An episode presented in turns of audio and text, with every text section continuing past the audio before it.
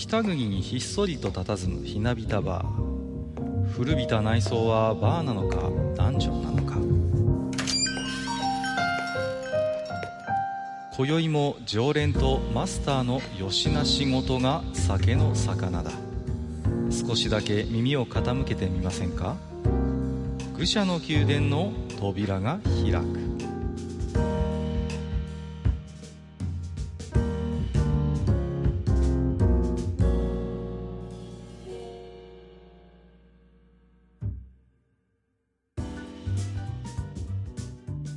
マスター、今日も来ましたよ。はいはい、いらっしゃい。いやー、前回、前々回はね、あのーうん、まあ、100回、101回という節目ということでね、うん。うん、まあ、サブパーソナリティの皆さん全員集合ということで、えー、まあ、賑やかでしたな。いや、本当に賑やかでしたね。まあ、楽しかったですね。楽しかったですね。あのー、ネズミさんがね、いい感じに酔っ払って、こうそうですね。まあ、はい、他のお二方もね、やっぱりこう、それぞれ個性があるんでね、うん。あの、非常に私自身も楽しく過ごしたんですけれども、まあ今回からはまたね、はい、えー、言ってみれば、第2シーズンといいますか、えー、うん、また、えー、通常会が始まっていくんですけども、えー、っとですね、この第2シーズンから満を持してですね、えー、満を持して。はい。はい、新サブパーソナリティの方をですね、一人、うん、えー、加えようと思っておりまして、えー、早速今回、そうなんです。呼んでまいりました。えー、それではですね、えー、ご紹介をさせていただきます。はい、えー、ドビンムシさんです。よろしくお願いします。どうも、はじめまして。はい。こんばんは。よろしくお願いします。よろしくお願いします。初めてね、えー、愚者の宮殿にご来店いただいたんですけれども、まあ、えー、っとね、マスターと私からしてみればね、飛び虫さんとも、えー、結構長い付き合いでね、うんうん。えー、そうですね。本当に、それなりにね、えー、仲良くもさせていただいてるんですけれども、ええ、まあ、あの、何ですか、本当にあれですよね、こう、ラジオ映えするいい声でね、うん。いやいや、うん、あの、本当に、いや、あの、できることならね、もっと早めにね、ご出演して、えー、いただきたかったなというところもあったんですが、なかなかね、こう、交渉が難航しましてですね。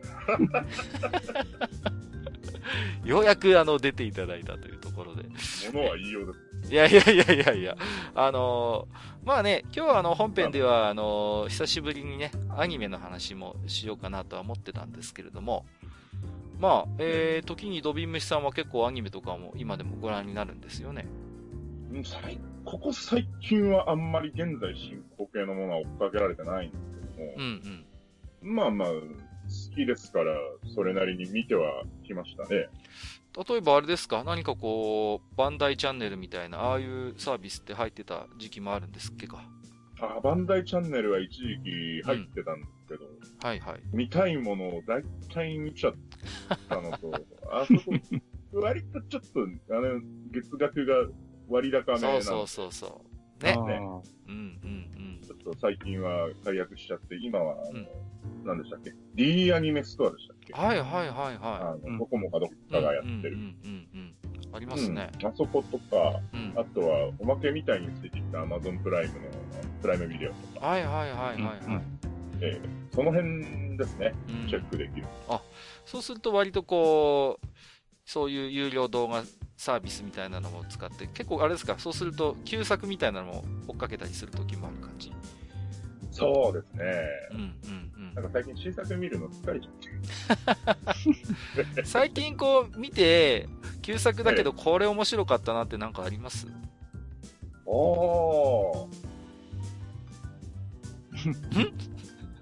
こういう間とかは平気ですね。あ、あ、全然平気ですよ。大丈夫、大丈夫。大丈夫、大丈夫。はい。あの、最近見てよかったなと思ったのは、あれですね、あの、フェイト・ステイナイトの、はいはい。あの、一番最初のアニメ化のやつ。あー、かなり古いですね、そうなると。はいはいはいはい、はい。10年とか経ってるのかな、うん、うん、うんそうですね。うん、あれ、あれがね、今見るとどうなんだろうなと思って、うん、ちょっとおっかなびっくり見てみたんですけど、はい。あの、なんか記憶よりも随分悪いものじゃなかったのが良かったあ、なるほど。まあ、食わず嫌いして、し、しずに見見てみてよかったって感じですかね。うん。そうですね。いや、あの、コンコース時に見てはいたんですけど。ああ、あ、そうなんだ。はい。えーそれから、まあ、フェイトシリーズとか、あの、あの会社のやつとか結構追っかけるようになったんですけど、うん。なんかその後のアニメ化がね、結構クオリティが高かったもんで、そうですね。うん。一番最初のテレビアニメ版ってどうだったんだっけかなって結構ね、ここ何年かずっと思ってた。あえあ、なるほど、ね。なんかー思い出補正で良いものになっているけど、実はそうでもなかったのではないかな、みたいなうんうん。のをね、ちょっと思ってた。はいはい改めて見てみて、うん。やっぱり、これを見て好きになっただけのことはあるな、うん。感じて、なるほど、ね。嬉しかった。おー、なるほど。あれですか。えっ、と、マスターはそういう何かこう、有料動画サービスとか使ったこととかあります？えーっとですね、まあ、あの、プライム会員にはなっているので、うん。えープライムビデオは使える状況になってて、はいはい。えーっと、この間、えーっと、ブレードランナーを見ましたね。あ えっ、とオリオリジナルの方。古い方ですね。ああ、もう、じゃあはい2049見ない手はないじゃないですか。いやいやいや、それは禁止なんで。なんでだよ。一の、そうなんですよ。我が家、ああの、この家店ではね、あの、ブレードランナーの話題が禁止ってことになってるんで。そうなんですよ。あ カッカおじさんがね、うるさいってね、非常にあの、そうそうマスターの不況を買いましてね。えーなるほど、なるほ禁止になっちゃったんです。うんまあまあまあ、それと、うん、まあ今はそれだけかな。はい。そうですか。あのー僕はね、ネットフリックスに加入してるので、まあ、そうそう、割とアニメは、まあ、ネットフリックスのやつを見るんですけど、あの、ネットフリックスってでもすごい、なんていうか、視力があるなと思うのは、結構オリジナルの作品やるんですよね。あの、はいはい。ドラマにしろ、アニメにしろ。でね、あのーこれは前も喋ったことあると思うんですけど、悪魔城ドラキュラのオリジナルアニメがネットフリックスが作ってやってるんですよ。うん。そう。キャッスルバニアって名前になってるんですけどね。うん。あ、はい。これがね、あのーまあ、海外で作ってるんですけど、なかなかね、あのーどうして、えー、面白い作品でしたね。うん。えうん、まあ結構ね、だから、キャラクターとかは、あのーそれこそなんていうのかな、あのー有名どころが大体出るんですけども、まあ、パラレルワールドっていうか、ちょっとストーリー自体がね、うーんと、月下の野草曲を少しアレンジしたような感じになってて、またちょっと違うんですけどね。うん。えうん。あのー面白いですね。あのー非常にこう、なんていうのかな、あのーこう、ななんていうんですかね、あの、主人公のやっぱり、えっ、と、一族が非常にこう、力を持っているがゆえに、民衆から、あの、恐れられている、あるいは、こう、意味嫌われているっていうところをしっかり描いていて、結構ね、深いストーリーうん。あとはね、あの、やっぱ、いや、よくやってるなと思うんだけど、あの、キリスト教団が本当に腐りきっていて、もう、組織としてもう どうしようもないんですよ。いや、こ、よ、逆によくやったなって気がするんだけどね、本当にもう、教会組織が腐りきっていて、うんうん、その辺もね、すごい見てて痛快ですね。うん、だからまあ、ちょっとなかなかね、他の媒体で見ることって、なかなかない、できないと思うんですけど、ネットフリックスが作ったやつなんで、機会があればね、ぜひ見てもらいたいなってね、そんなこと思いますね。ネットフリックスが、えーっと、力を、力をつけてきてっていうか、コンテンツをいろいろ用意してるからだったかな。うん。なんか、うーんと、アマゾンプライムでしたっけ？はい。えーっと、うーんと、指輪物語かなんかのドラマ化をやるっていう。そうそうそうそう。そうなんですよね。うん。あのーショートサイズのものでやるっていう、そういう情報がありますよね。うん。ネットフリックスだったかな、うん。ちょっとね、うん、興味のあるところですけどもね。うん。あのーまた、なんか来年度っていうか、2018年もオリジナルのアニメとかドラマを、なん、200本だか300本やるとかってぶち上げててね。うん。ああれねだなそうそうそう、金があるんですよね。すごいんですよね。うん。まあね、えー、そんな話をさせていただあ、そうそう、あの、言い忘れてた。あの、カーズ3を見ましたよ、最近。あの、うん、あの、ピクサーの、ああのね、泣ける話なんだよね、カーズ3。いや、子供向けのね、あの、ディズニーアニメなんだけれども、いや、なかなか馬鹿にしたもんじゃないですよ。あの、なんていうのかな、かつて栄光を誇った名レーシングカーのね、が、こう、時代の波に取り残されていく中でもがくなんていうのがテーマなんですけどね。うん。これはね、あのーぜひ見てもらいたいなと思いますね。泣けますよ。ちょっとカーズ2、あれですかん？あれですか主題歌はアリスのチャンピオンかな？チャンピオン、まあ、そうじゃないんだけど、雰囲気はまさにあれですね。うん。で、えっとね、日本語ん語版のエンディングはね、奥田民生が歌ってます。ちなみに。結構いい曲です。歌じゃないんだ。そう えっと、まあね、今日はですね、本編の方では、えっ、と、第1回オープニングが本編ロボットアニメ選手権と題しましてね、えーまあ、えーどういうことかと言いますと、おまあ、いろんなロボットアニメありますけども、オープニング、個人的に、えっ、と、オープニングと本編の内容が著しく乖離している。あるいは、オープニングのクオリティの高さに比べて本編がちょっと残念ではないかというようなね、えーそんな作品をね、こういろいろとお話ししていきたいと思いますので、えー本日も、飛び虫さん、そしてマスター、よろしくお願いいたします。はい。よろしくお願いします。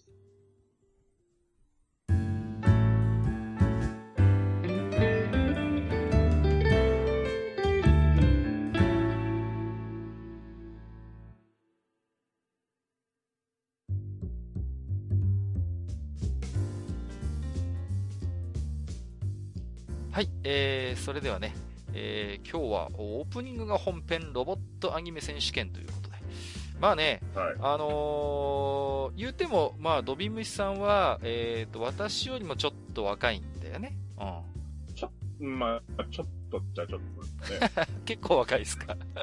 え まあ、あの、ですから、まあ、マスターと私もね、若干マスターの方が年上なんで、割とこう、世代にもね、それなりに幅があるので、えーお互いにね、結構知らない作品とかも出てくるかなとは思うんですけれども、ええじゃあもう今日はね、やっぱり初出演ということで、ドビムシさんが選ぶええオープニングが本編ロボットアニメっていうのをちょっといくつかご紹介していただきたいんですけれども、いかがですかね？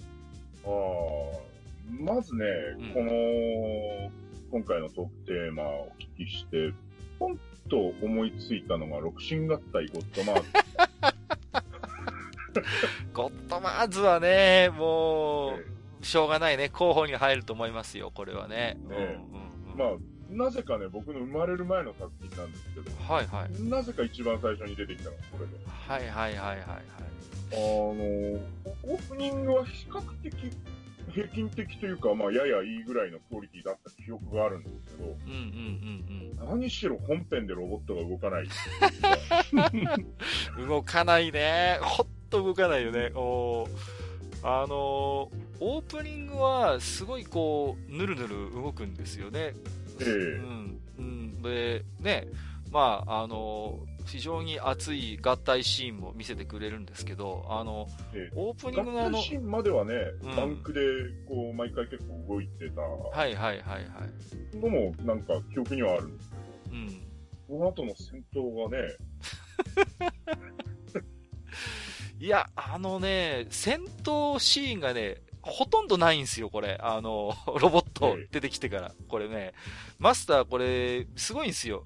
あのね、合体して、まあ、あの、ロボットが完成するじゃないですか。うん。そっからね、あの、アニメ終わるまでものの数分ですからね。もう、合体が終わったらもうほぼね、アニメ終わるっていう。もうね、すごいこうね、戦闘シーン短いんですよ。もう、これは。うん。ね、合体したら基本もう勝ちでしょ。うん合体したら。ね、合体したら勝利なんです、この、このアニメ。そう。そうなんだ。あれだよね、原作のマーズとは似ても似つかないそうそうそうそロボットだったう。よね。うん。あの、もともとはね、あの、横山光輝の漫画のはずなんですよ、これ。そうですよね。元ネタは。うん、そううん、うん。でかなり暗い雰囲気の原作。まあ、アニメの方も暗い雰囲気は暗い雰囲気だったけどね。うん。うん。うん。もう話自体が全然違いますよね。そう、もう、別物ですね、はっきり言ってね。うん。僕、両方知ってますけど、うん。えとても、なんていうの、あのー原作というにははばかられるレベルのですね。え。原案なんじゃない？ですかね。うん。そうですね。いや、これぐらいになってくると。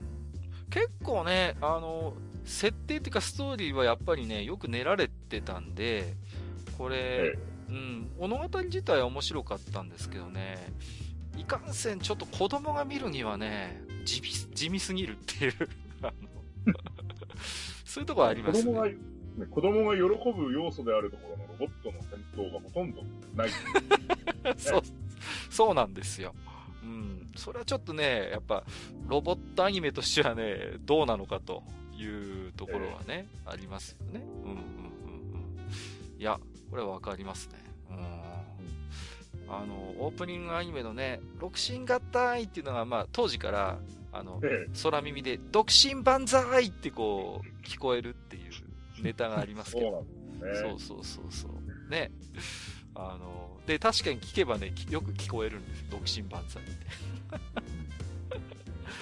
あとあの、新団体のとこが、あの、うんスーパーロボット対戦に後々参加した時にも、はいはいあそこはは入ってるんですね。新団体。い。はいはい。あとはね、オープニングでね、非常にこう、印象深いのが、あの、ポン、ポンっていうあのね、SE がね、定期的に入って、気の抜ける。そう。あのね、全くあの、近未来感に貢献してない、あの、唐突なポン音がね、すごいこう気になってね、全然中身に入ってこないっていうね。うん。そういうとこありますよね、ゴッドマーズはね。うん。えこれはね、うちにね、なんか、あのーあれですね、超合金のかけらがありましたけどね、結え局、ああ、うちにもありました。あ、本当ですか？そうそうそうそう、えこれね、ところがうちのやつはね、かけらばっかりでね、六神合体できなかったんだ。か 完成できなかったんですよな。俺の持ち物じゃなかったと思うんだけどね。うん。そんうなちにはね、うん。なぜかあの、ゴッドマーズのうん六神合体した形態の頭だけが、どこ行ったん？どこ今考えれば、だから本放送時に僕まだ生まれてなかったんで、はいはいはい。なんであったのかもわからないし、不思議ですね。ええすごい。一人っ子なんで、兄とかもいなかった。はいはいはいはい。なんですかね。うんわからない。ジオングごっこかなんかして遊んだんじゃないですか、こう。頭部なんか。そんな感じです。なんか、あの、ごっこ遊びするときは大体あの、悪の親玉みたいな。頭だけど。そうそうそうそうそうね。頭が本体みたいなね。うん。えっ、と、他に例えばこんな作品もあるよっていうのはなんかこうありますか？こそうですね。あとは、その物心ついて最初に見た記憶のあるロボットアニメってのはう。、うん。えっ、と、僕はあの、初代の戦い超ロボット生命体トランスわ懐かしい。うん。あれはね、あの、オープニング熱いですよね。あの、今見てもビビるんですけど、ええ本当に、本当にこれヌルヌル動くんですよね、これ。すっごい枚数かけてますよね。うん。えあのね、オープニング当時の、あのー昭和80、ん ?1985 年だそうですけれども、当時のアニメとしてはね、出色の出来ですね、あのオープニングはね。ええうん。うん、本当に、あれはいいですね。えでも、それに比べると、うん。うん。本編の方は、ね、いいところはいいけれどみたいな。そうそうそうそうちょ、あのね、これね、ばらつきがあるんですよ。あの、結構、回によって。で、子供心にね、当たり会とそうでない会みたいなのがやっぱりあってね。うん。なんかね、そうそうそう、そういう印象がありますね、トランスフォーマー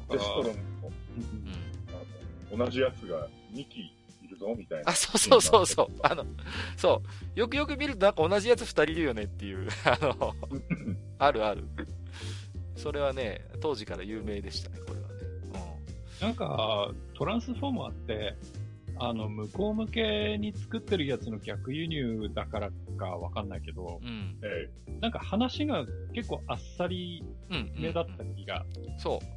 えあっあっさりめなんですよ。あの、展開がね、早いんですよね。こう、あの、でーでーでーでーでーって言ってこう、敵方と味方側のこう、シーンチェンジの間に、ちょっとした、あの、挟まるんですけど、キャッチがね。うんうん。あれ新鮮でしたけどね、ちょっとね。ねうんうん。あんまり、で、その頃でストロン軍団は。そうそうそうそうそう、ねそれ、それそれ。うん。あれはね、すごい面白かったですね。うん。ただね、うーんと、やっぱりね、友達によってはね、あれについていけないっていう、こう、どっちがどっちか分かんなくなるみたいな。そういうやつもいましたよ。うん。展開が早い。むしろ話の展開早かったですからね。そうそうそうそうそう。早いんで、結構ね、あんま丁寧に説明しないじゃないですか。あの、割と。もう、悪巧みして、もうなんかす、次や瞬間にはもうなんか実行されてるみたいな感じだから、そう。そうそうそううんうん。テンポ早いんですよね。ね、日本のアニメだと3話4話ぐらい使うような話を毎話、ね、そうそうそうそうやっ。てたから。そうなんですよね。うん。それはなんかわかりますね。あとやっぱり、あのー、ぬるぬる動くのはいいんですけど、あの、初代の戦い超ロボット生命体トランスフォーマーは、あの、変形が雑ね、あの、基本。あの、あんまりこうで物理法則を無視した、ぬるっとした感じで、あのー 変形するんだよね。あんまりこうね、ガキーンガキーンっていう感じじゃないんですよ。こうぬるぬるぬるってこパンパンパンパンパンってねう、、そうそうそうそうそうそう。なんかこう、ロボット形態が、たあの、上から潰されて、そうそうついたら車になるみたいな。そうそう、なんかね、う。そう、ロボットから車になるときに溶ける感じなのよ。なんかこう、一回ドロドロってなって、なんかよくわかんないけど車になったみたいなね。その辺もちょっとね、あの、新しい世代のトランスフォーマーしか知らない人が見るとちょっと逆に面白いかもしれませんね。うんそうですね。そうそうそう。そんな感じですけど。うーんと、この辺でちょっとですね、リスナーさんからも実はこのテーマでいただいているの、ちょっと、いえーいくつかご紹介させていただきますけども、はい。えーと、どれからいこうかな。えーとですね、じゃあ、えーと、骨っこライダーさん、ね、ご紹介しますけども、えー、オープニングが本編ロボットアニメといえば、モスピーダですね。出ましたよ、モスピーダ。マクロスのパクリメカが登場します。えー地球を侵略者から奪還する物語なのですが、ほぼ1話完結もので全然話が進んでいきません。補給が得られない状況なのに戦闘になると毎回ミサイル全弾発射したりと突っ込みどころ満載ですということでね、いただきました。ありがとうございます。えっ、とね、モスピーダーは、あのーオープニングの曲がとにかくかっこいいですよね、これはね。うん。あの何でしたっけ？あれ、えーっと、あれでしょ？あのー竹川幸秀さんが作って、あのー久石譲さんがあれ？編曲とかしてるすげえ贅沢なやつじゃなかったっけか？バイク乗るやつでしょ？モスピーダって。バイク乗るっていうか、あの、ロボットとして。うん、そうそうそう。そうですよね。うん。はいはいはいはい。うんうんうん。あれか。すんごいおしおしゃれなのよ、なんか非常に。うん。えかっこいいですよね。えただやっぱ、この頃のアニメって、その、ソフト化みたいなことって全く前提にないから、うん。うん。あの、一話一話のノリで基本的に作ってるじゃないですか。そうですね作ってたじゃない。うんうん昔のアニうん。そうですね。ただね、あの、一話完結型でこう、この話のノリでっていうのはよくわかりますよね。うんうんうん。そうそうそうそうそう。そうなんですよね。うん。モスピーダー、てか昔のアニメって基本、あのー長いじゃないですか。あのー今でこそワンクールが当たり前だったりしますけど、普通に半年ぐらいやったりするでしょ、1年とかさ。だからこう、ね。うん。だから、もう、これ絶対、あの、稼いでるだろうっていうのがなんかわかるんですよね。あの、買い稼ぎっていうかさ、全然、なんか大きなストーリーがあるんだけど、それが1ミリも動かない回があったりするじゃないですか。うん。うんうん。それを思いますよね。ちなみに、えっ、と、オープニングテーマが、うん。ええー失われた伝説と書いて夢と呼んでますけど、はいはいはい失われた夢を求めてっていう曲。はいはいはい。そうそうでそうそうエ。ンディングテーマがブルーレインっていう曲みたいですよ。はい、ああ、そうそう、懐かしいな。ブルーレインも名曲ですよ、これは。モスピーダーのオープニングは、なんていうのかな。あれは多分ね、カナダよ、カナダ色が出た感じのオープニングですよね。こう、光の感じとか演出も含めてね。うん。なんかそういうイメージが強いですね。うん。えーと、もう一つぐらいご紹介しましょうかね。えーと、ひとりすきさん。えー遅ればせながら地下100回到達おめでとうございます。さらなる深みへ。オープニングが本編ロボアニメ選手権、気候戦記ドラグナーを押します。曲と映像のシンクロ感がいいんですよね。本編はほとんど覚えてないんですが、っていうことで。えっ、と、気候戦記ドラグナー出ましたねえ。これもね、うん。オープニングと本編でメカのデザイン あの、あれでしょ、バリグナーっていわゆるあの、が。そうそうあの、大張正美さん、メカニックデザインの方がデザインしたのがあるんですけど、あの、あれなんですよね、途中で差し替えられてるんですよね。あの、本編と全然マシン違うじゃねえかっていうんで、そうそうそう。でもね、夢色チェイサーっていう曲なんですけど、オープニングすごいはいいい曲ですよね。うん。ですよね。あのーアニメと非常に曲の内容がシンクロするんですよね。うん。えうん。名曲だと思うんですよ。ドラグナーだったっけ？あの、3機、その、主人公メカが3機で、うん。1機があの、なんか偵察用のでっかいレドームかなんかついたやつそうそうそうそうそう。で、ドラグナーでしたっけ？そうです、そうです。うん。それです。うん。だからね、あの、結構メカニック凝ってたんですけど、やっぱり、うーん、ちょっとね、あの、視聴率もね、グッズ販売もね、全然あの、振るわなかったっていうことでね、これはね、うん。あの、オープニング、ドラグナーには一個トラウマがありまして、はあはあ。の、なんかね、昔から体調が悪い時によく見る夢だったんですけど、あ、はいはいはい。なんか狭い空間に自分がいてう、ん。なんかね、その空間に液体がこう、液体？なんかスライムみたいなのがこう、わーっと入ってきて、はい。押し潰されるっていう夢をね、昔からよく見てて、何なんだろうこれってずっと思ってたんですけど、はいはいはい。何年か前にね、ドラグナーを見た時全く同じシーンがあって、これかと。これかーってなった。であのー非常になんかこうね、コックピットとかの描写がすごい丁寧で、こえう、ね、乗り込み、乗り込む感がすごいリアルなんですよね、ドラグナーってね。まあオープニングでもそういうシーンがあるんですけど、うん。うんだからね、いや、妙なリアルがあるんですよね。うん。で、えあのーまあ、サンライズなんですけど、これ、手書きのセルで、本当オープニングはぬるぬる動くんでね、ぜひ、一回ね、見たことない方はね、動画で見ていただきたいなと思うんですけど、まあ、結局ね、大爆死っていうことで、サンライズのリアルロボット路線がここで一旦終わるっていうね、あの、曰く付きのあの、作品ですけどね、リアルロボット路線で、ちょっとダメだなって、一回出直そうってことになったっていうね。まあ、そんな作品ですけどね。まあ、これもオープニングが本編アニメ出てくるのは、まあわかるかな。うん。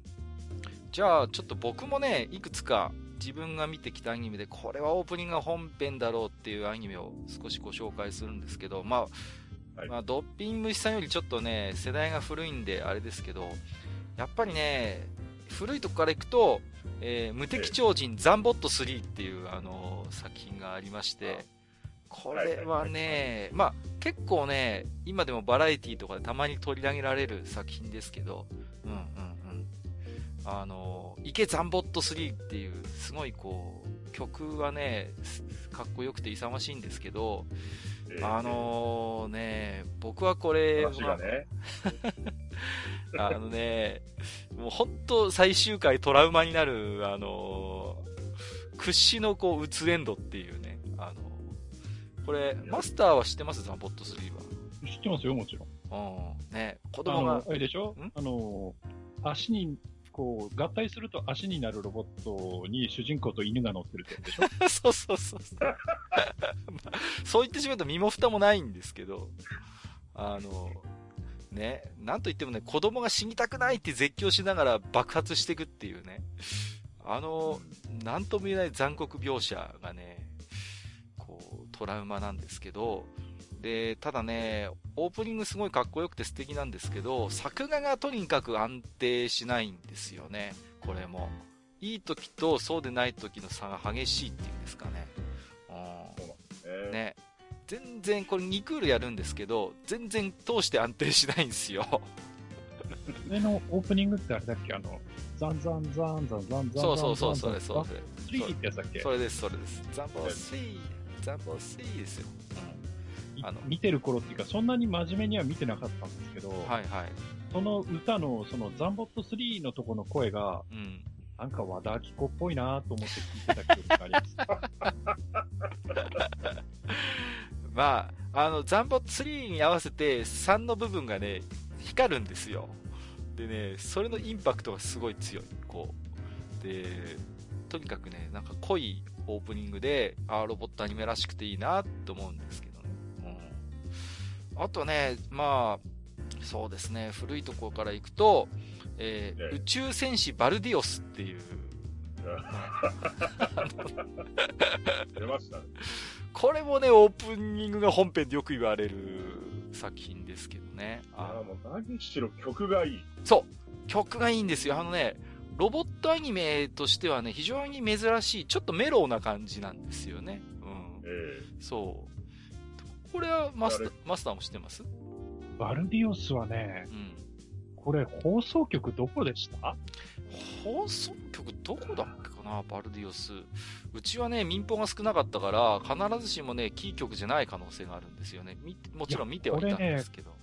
こっちでやってなかったんじゃないかあなですよね。あ、可能性はありますね。そういう。東京12チャンネルだと。あ、じゃあ、あれですね。あの、地方でやってないところも結構あったと思うんいますね。うんうんうん。あの、明日に生きろバルディオスっていう、あのね、羽田健太郎さんなんですよね。羽健さんなんですよ。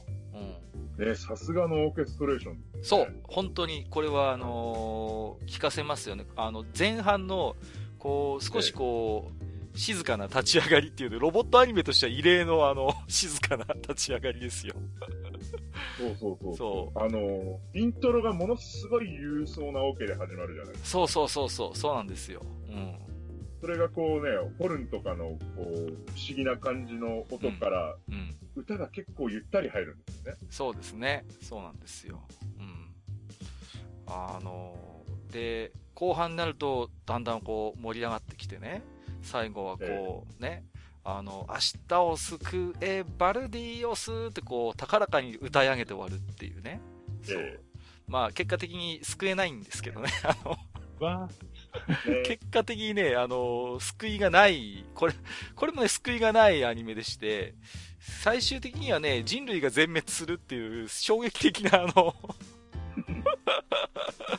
打ち切りになっちゃったんですよね。そう、打ち切りになっちゃって、もう、とにかく収まりつけなきゃいけないっていう中で、しょうがないんですけど、あので、あの、宇宙人が南極を溶かすかなんかで、そうそうそうそこう、地球人を滅ぼしてやるみたいな作戦をやって、う、そうなんですよ。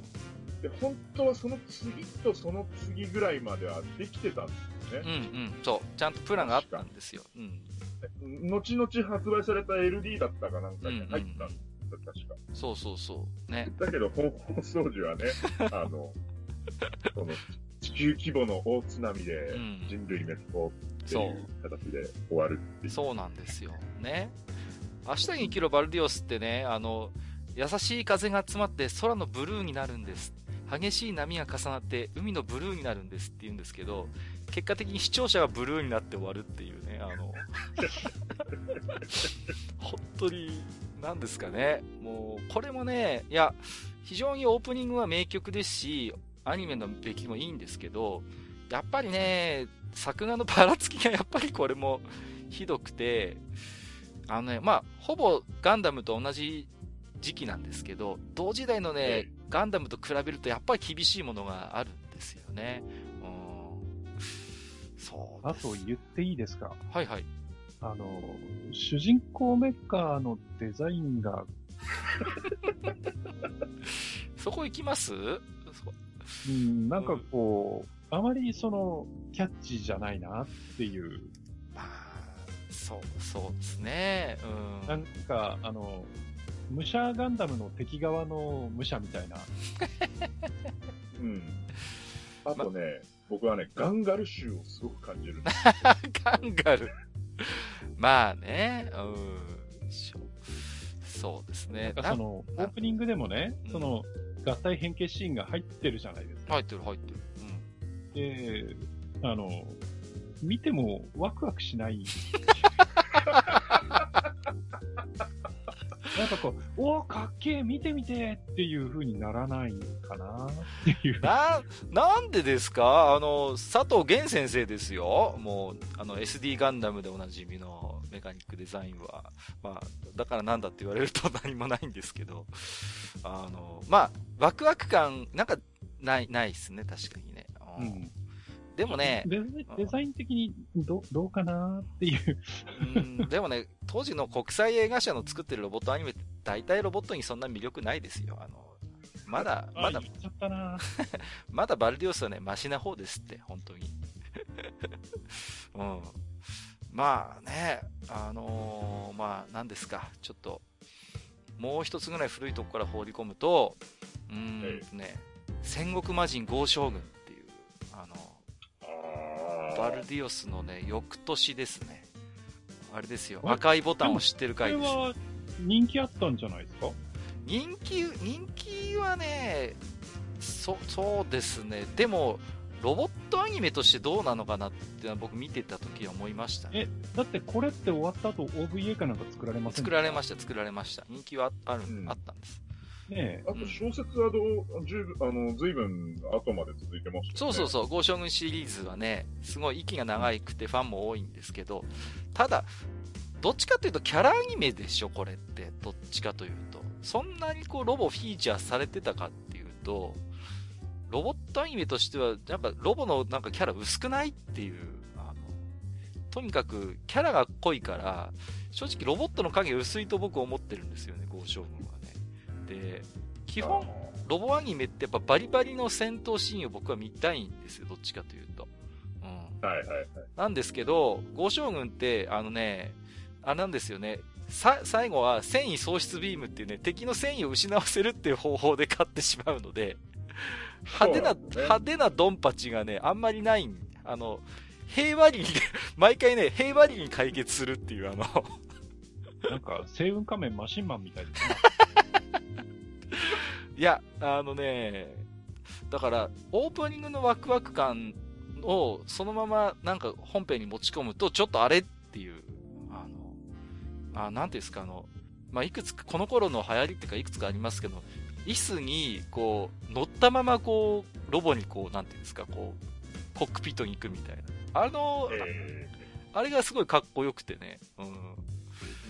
そうそうそう。非常に、まあ、オープニングの出来もいいし、まあ、本編もね、ファンが多い作品だから、これオープニング本編って言うと怒る人もいると思うんですけどね、個人的にはちょっと、表紙抜けした作品だったかなっていうね。ーまあ、ロボットアニメとしてはどうか。まあまあ、そうそう、そうです。もちろんアニメとしては面白いんだけど、ロボットアニメとしてね、ちょっと、どうかなっていう、正直ね。あとまあね、あの、オープニングの歌詞の赤いボタンを知ってるかいっていう、あの、あの、つかみね、うん。おはっていうなん、のこっちゃっていう。なんのこっちゃっていうね、不思議なメルモかなっていうね、もう、そういう感じすら受ける、あの、インパクトの強さはありますけどね。うん。えっ、と、まあ、いろいろあげましたけれども、もう少しだけちょっとドビムシさんにも聞いてみようかな。こああ。まあまあ、こうね、あの、始まる前に、そんなに、あの、事前に打ち合わせとかはなかったものの、そんなにっていうか、本当に全くなかったに等しいぐらいの 出たとこ勝負な。あはい。ね、そんな中でこう、まあ、なんかお互いにこんなアニメのこと話そうよみたいなうん。ことをちょっとやりとりした中で被ったところは消しちゃったので、はいはいはい。ちょっと時代は飛ぶんですよ。はいはい。あの、ガサラキっていうアニメがね、これね。うんうん。はああ、98年いはいはいはい。出て、うん。正直ね、本編は面白くなかった。これ僕ね、見てないんですよ。ガサラキって。うん。ただね、オープニングの映像はね、今回この話題振ってもらって、久々に見たんですけど、うん。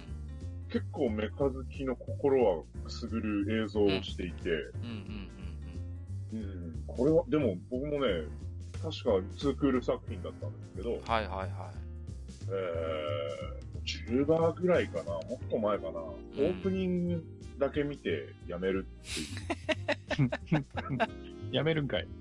うん。はいはいはいはい。あの、あれなんで要は、あの、エヴァンゲリオン以降の、うん。こう、話を難しくしておけば、とりあえず受けるだろう、みたいうんうんな、あの、あ頃るねの絶頂期の作品だったので、ね話の意味がわからない。うんうん。そうなんだ。へえ。なんかそう言われると逆に興味が湧いてきますけど。うん。今見たらどうなのかっていうのはちょっと気にはなってるんですけど、まあ、見る気にもならない。だから好きな人がいたら申し訳ないですけど。ああ、まあね。そうなんだ。あ監督は高橋良介なんですね。うん。ああ、そうなんですね。なんかキャストだけ見るとね、いかにもこうサンライズ的なこうラインナップというかね、スタッフも。うん。ええ結構力入ってんじゃねえのかなと思うんだけど、あれですか。力は入ってたんだと思うんですけど、うんサンライズなのになれない方面にこう手を伸ばしてしまったから、はいはいはい。話に収集がつかなくなったみたいな、うん。なんかそんなに感じたんですね。まあ、あのー、98年から99年っていうことなんですけど、実際にね。え1999年っていうとね、僕はあのー、マソーキシンサイバスターっていうあの。スパロボから出てきたやつ。えあのーこれのオープニングはね、サイバスター知らない人でも聞いたことある人いっぱいいると思うんだよね。あのーうん戦士を立ち上がれっていう、あのーなん、とにかくオープニングが熱血、ロボットアニメの中でも屈指の熱さだと思うんですよね。うん。え確かに。そうそうそう。あのー結構あの、マッド作品でよく使われる。あの、え えマッドでよく聞くよね、これ。あの。そうそうそう。あんまり、ね、うん。ただこれはね、もう作品が許せなかったたちなので、はいはいはいはいはい。なるほどね。あの、そのスーパーロボット対戦のオリジナルロボットなんです、サイバうんうん、そうですね。うんはい。で、それがアニメ化するって聞いたときは、もう小躍りしたもんなんですけど、うんうん。あの、蓋を開けてみたら、メカ以外の設定が何もかも違う。そう。全くの別物だったっていうね。そう。そうなんですよ。あーびっくりしましたね。誰も知ってるキャラが出てこない。うん。なんじゃこりゃっていうね。うん。しかも、動かないでしょ？あの、そうそう。もう、紙芝居なんですよ。メカが出てきたらね、紙芝居になっちゃうの、このアニメ。もうね、ひどかった。うん。まあ、ね、そまあ、オープニングはね、でもね、やっぱり、すごいかっこいいし、あのね、作曲したのは、あの、坂下正俊さんっていう、あの、日本ブレイク工業の社歌を作ったことでおなじみの、ねあ。あ、そうそうそう。なるほど、なるほど。そうなんです。万蔵こと、坂下正俊さんです。あと、何ですか、えー天体戦士サンレッドとかもそうだよね、確かね。そうですね。ね。そう。あの方が手掛けてるので、なんとも言えない、こう、あの、臭い、臭い熱さが、こう、いいんですけどね。どうりが熱いわけです。熱いんですけど、タイトルになった必殺技のサイバスターなんて最終回に一発撃っただけっていうね、あの、どうなんだっていうのもありますけども。まあ、後でこれね、映像化っていうか、あの、ビデオソフトが出た時には、ね、さすがにまずいと思ったのか、大幅にリテイクしてるみたいなんですけどね。うん。これはね、僕も、あれですね、ビテレビでもう愕然としましたからね、ははーっていう。動かねえなーっていうのはすごい覚えてますね。うんえ主人公から違うんだ。そうそうそう。違うんですよ。誰も出てこない。うん。あ、でも、リューネはいるんだ。うんうん。でも、名前は違うしね。そキャラデザ一緒だったっけかな ?2 話ぐらいまでしか見てないから。切るの早すぎだろ。いや、まあわかるけど、気持ちは。うんうい。やいやいややっぱね、ゲームの方のマストキシンが好きだったからね、そうね。ちょっと、あったんですよね。ちょっとアニメで正直味噌つけちゃった感は否めないってとこはありますよね。うん。今ちょっと、まあ、僕もこれ見たことないんでね。はい。えまあちょっと今、ウィキペディアを引いてるんですけど、うんええーっと、リューネ・フランク。はい。まあ、リューネっていう名前は出てきますわ。うんえあと、えー、まさき。あ、まさきも一応出てくるのか。うん。名前はありますね。あとは、シューと、えー、僕がわかんのそれぐらいかな。はいはいはいはい。で、メカも、風の魔装騎士がサイバスターで、うんえ炎の魔装騎士がジェイファーってなったんですね。うんこいつは違うやうんうんうんで、水がガッテスで、つ。うん。土がザムジードなんで、うんなんか炎だけ変わってるね。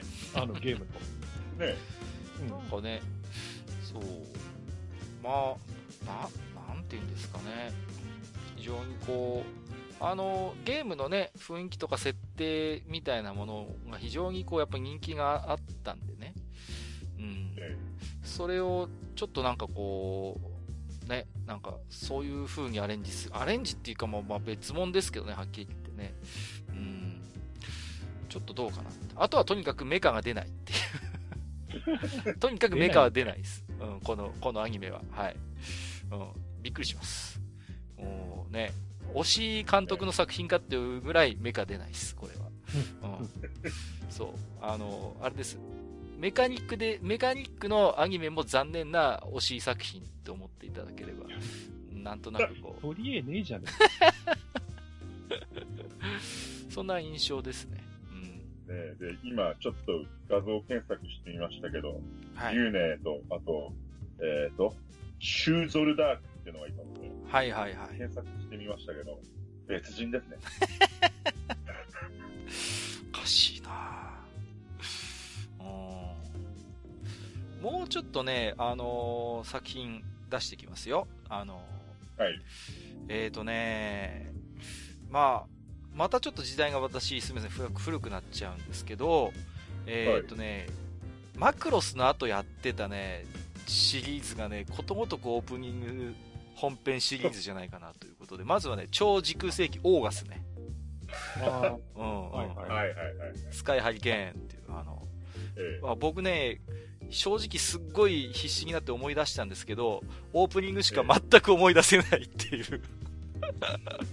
オープニングの印象しかないんですよ、本当に、これは。あの、オーガースってとこ。お、そうそうそう、あの、ちょ、電子、電子音っぽいあの、あれ、あれしかもう、もう覚えてないっす。うん。あとね、あの、ロボがね、怖い。あの、基本的に。うん。なんかあの何で、したっけ？そう、ロボがね、なんかいかついんですよ、ちょっと。で、なんかメカニックデザイン担当の宮武さんっていう方は、なんか、百貨店でオーガスのおもちゃの顔を見た子供が怖くて泣き出したっていう噂を聞いて、売れ行きの悪さを覚悟したっていう、そういうなんかこう、逸話もあって、視聴率もとにかく、あのー振るわなかったんですよね。で、この後にやった超時空機団サザンクロスっていうのも、もう、あのーやっぱオープニングはすごいいいんですけど、あのー大爆死ね、本編がね。うん、これは僕覚えてますもん。あのー39話やる予定が16話も残して打ち切りになったんですよ、これ。ひどいと思いません？これ。もう、あれですよ。あのーほ、ほぼ、ほぼな、な、何、何パーセントですか？もう60%ぐらいで終わってるんで、あのー全然回収されないんですよ、伏線も。謎も全然解決しないし、もう投げっぱなし。そうん。えただね、オープニングはすごいいいんですよ。あのー、タツノコが入ったんですよね、サザンクロスから。でタツノコのね、いいとこ出てるんですよ。すごい。星のデジャブっていうね、曲なんですけど、これはね、いいです。すごいかっこいいんです。ところがね、本編がダメだったんね。もう、で、もうマクロス、オーガスで、すっかり傾いてしまった流れが、サザンクロスで本当に終わってしまったっていう、もう、葬り去ったっていう、そういう印象がすごい強いですね。あの、メカの話をすると、うん。うん。あの、オーガスの、まあ主人公のオーガスっていうメカはね、うん。バルキリーの、いわゆるガオーク形態うん。うん、が受けたので、うん。なんかその、ガオークの形態をなんか押して、それありきでロボット作ったような、そうそうそうそうそなんかそんな感じですよね。う。うんちょ。っとまるっとした感じの。そう。そうそうちょっと有機的なデザインなんですよ。うん。えーで、あの、えっ、と、サブキャラが乗って出てくる、またちょっと違うメカがあって、うん。これ確か女の子が乗ってて、あの、バイクみたいにまたがってお尻をかなり上げた状態で乗ってて、それがエロかったなっていう記憶があります。おありましたね。うん。なんだっけ？うん。あと、オーガスっていうと、オーガス自体が、あの、その前のマクロスの中に、一シーンだけ登場してて、あの、爆破されるっていう。そうそうそうそう。うん。ねなあ。なんかね、世界観、まあなんか、完全に一致しはしてないんですけど、なんかちょっと被るところがあるんですよ。確かね。うん。うん。そう。ああとちょっれでしょ？だって確か、アメリカだと3作まとめて、ロボテックかなんかって名前でと、。そうそうそうそう。うん、続きものたなってんの3ね。作どころじゃなくて、それこそモスピーダとかも一緒くたになって。一緒くたになってね。そこまで。そう。だからね、うん。いやー、でね、僕はね、我慢して見てたんですよ。マクロス・オーガスは結構我慢して。我慢って言うなよ。だってね、マクロシリーズ何がいいってね、たまにちょっとエロシーンが挟まるんですよ。こう。そんなこと言ったらオーガスは1話からそうやんけ。そうそうそうそう。だから、僕みたいなスケベな子供は、おいいねいいねっていうことで、そう、とえ当時の三木本キャラのね、エロシーンがね、なんとも言えずこう、印象的でね。うん。で、サザンクロスに至ってはね、オープニングの歌詞までちょっとアダルトなんですよね。アダルティなんですよ。うん。ぜひ後でね、見ていただきたいんですけどね。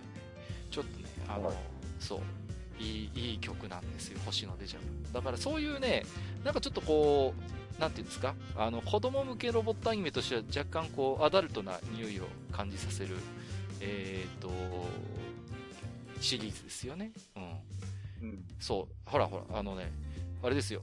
あの、シャワーなんかじゃ消せない愛があるとかって言ってね、ちょ、どんな、どんな歌謡曲だよっていう感じなんですけど、そう、なんですよ、これ。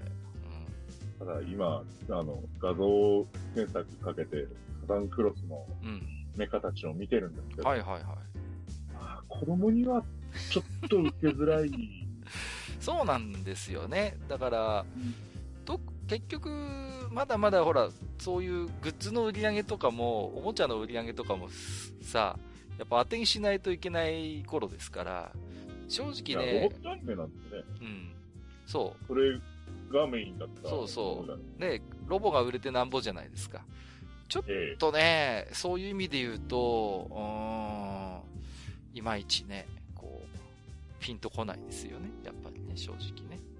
でも、あれですよ、あのー、オーガスのね、うん。えメカのデザインした宮武さんってすごい人ですからね。ああ、宮武さんはもちろん、ええ、ええ、うん。有名ですよ。めはい。ちゃその、こう、これまでにやった仕事みたいなの見たらもう、すごいっすよ、この人は。うんうんうん。いや、あのーね、だからメカニックデザイナーであり、ありながら、結構、あのーあれですもんね。それ以外の仕事も結構関わって、特撮とかも確かやってたでしょ、この人。うん。うん、ですね。うんはい。ええだから、もう、あれですよね。本当に有名な方ですよね。うん。でも、でも、オーガスはやっぱり怖いよ。子供の頃に。僕は結構好きですけどね、オーガスそのロボのデザインって。それはでもほら、萩谷さんがもう、ある程度さ、大人だったから、ううんん。僕だって、この頃まだ本当にもう小さいですもん。ううんん。さて、あとはそうですね、うーん、僕ももう一作品ぐらい、二作品ぐらいあげるかな。そうだな忍者戦士飛び影ってありましたね。1985年ですね。サザンクロスの翌年。あれですよ。ラブサバイバー、ラブサバイバーですよ。うん。はいはい。そうそうそうマッドテープでよく使われる。それ、そうそうそう、マット、これもマットでよく使われるんですけど、これも打ち切りなんだよね。うん。飛び影もさ。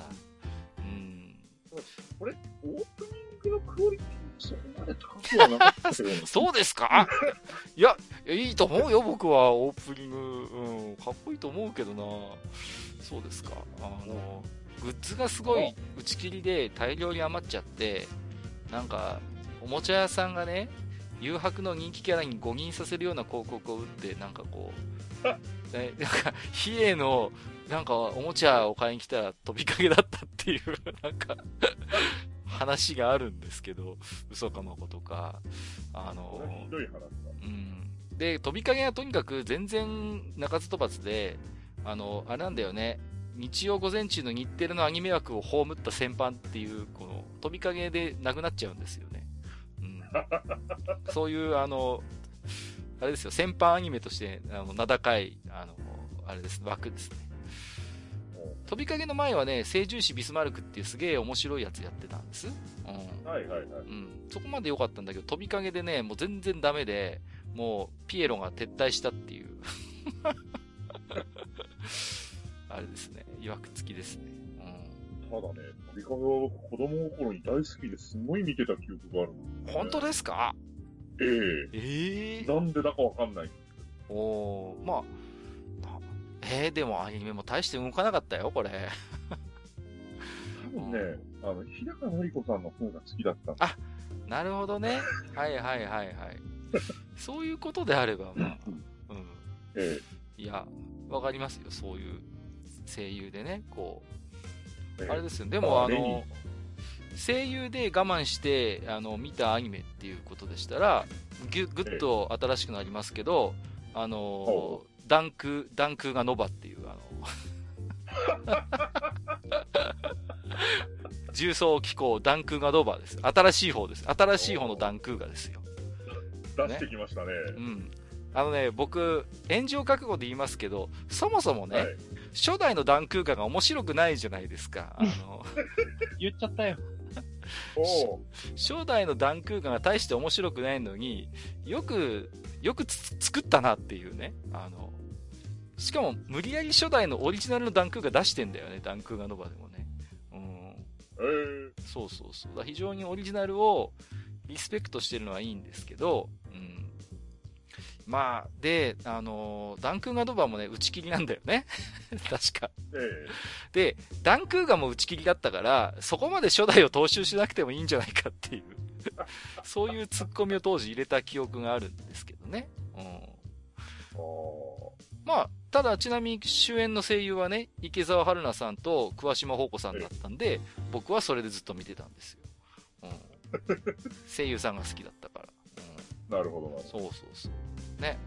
もう、今やね、もう、池澤春菜さんは、もう、書評家として、もう、すっかり、ね、一本立ちしてますし、桑島宝子さんもね、もう、ね、今、結構絵本の読み聞かせとか、結構、うん、うんこっちの方、岩手県結構来てくださる方なんでね。うん。そうなんですね。うん。岩手の出身の方なんで、桑島宝子さんはね。うん。そう。ダンクーカノバはね、あの、大張正美さんが監督してるんだよね。あの、ドラグナーの原画でおなじみ。うん。正直、うん、どうだろうかなっていう、監督として、うん、まあ、やれることやれないことあるんでしょうけどもね。うん。ただ、オープニングの曲からしてちょっと独特な雰囲気でしたね。あ、そう、鳥の歌ね。うんうんうん。うん、あの、うん、おしゃれなんですけどね、すごい、いいですよ。うん。うん。かっこいいと思うんですけどね。うん。ただ、なんていうのかな、あの、非常に洗練された印象のあるオープニングなんですけど、ダンクーガの世界観がそもそもそんな洗練された世界かっていうとね、どうかなっていうのはちょっと、まあ、感じますけどね。うん。えっ、ー、と、もう少しね、えー、リスナーさんからいただいているおき手紙、はい、じゃあ、えー、ご紹介パート2ということで、えっ、ー、と、まずは、はゆちーさん。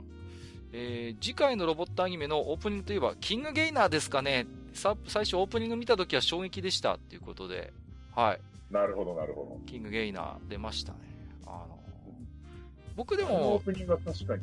うん。いや、僕でも本編も好きですよ、キングゲイナーは。うん、いやいや、キングゲイナー本編もいい作品だと、うん、いい作品だと思いますよ。あの、ね、僕はあの、白富野の到達点だと僕は未だに思ってるんですけどね。うん。うん、そうそうそう。あ、うん。これで一つの、なんか、白い方の富野さんは、一つこれで、あの、到達したのではないかと僕は思ってるんですけど、ええ、あのね、ダンスが可愛いですよね。あの、キングゲイナーのオープニングはね。ねうん。旅の直前ぐらいそうそうそうそう、ね、あの動きが。うん。ただや、やっぱり近年の富野監督の作品の、なんかあるんだと思うんですけど、うん。あの、ロボットのデザインに慣れるまでちょっと。はいはい。そうですね。確かに。キングゲイナーも。うん。最初見たときはね、うん。なんだろう、宇宙服なのかなっていう、あの、独特の、ね、うん、デザインで。なんかね、うん。ただまあ、それが最後の方に行くに従って、ちゃんとかっこよく見えてきたのは、うんそうそうそうそう。ね、面白いですよね。うんええ。僕はあの、単影ガンダムもかっこいいと思ってますからね。うん、あれもまあ、最初見たときはどうしようと思いましたけどね。ね、いや、本当にね。あれも、まあ、オープニングの本面とは言わないけどさ、西城秀樹の単影ターンもさ、ええね、あの、衝撃ですから、なんたってホーミーから始まるっていう、あの、びっくりですよね。もうそうきたかっていう。ね。うん。そうそう。でも、歌手が最初秀樹だね。ねえ、あれは、かっこいいですよね。えっ、と、あとなんだ、まだいただいてますね。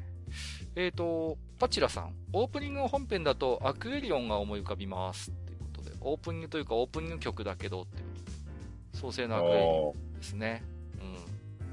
うん。あれも非常に、でも、うん。アクエリオンは結構本編面白いとあ、思いますよ面白い面白い。アクエリオンは面白いです。ね。う。うんん。これはいいですよ。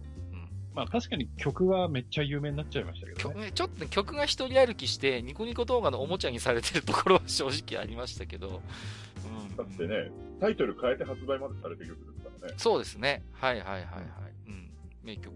1万2000年の恋でしたっけ？はいはいそんなタイトル。そうですね。うん。カニネテさん、オープニングの本編ロボットアニメ選手権だと、なんて失礼な企画なんだ。かっこ歓喜。えー、銀河旋風ブライガーに一票。カナダ飛びっていうことで。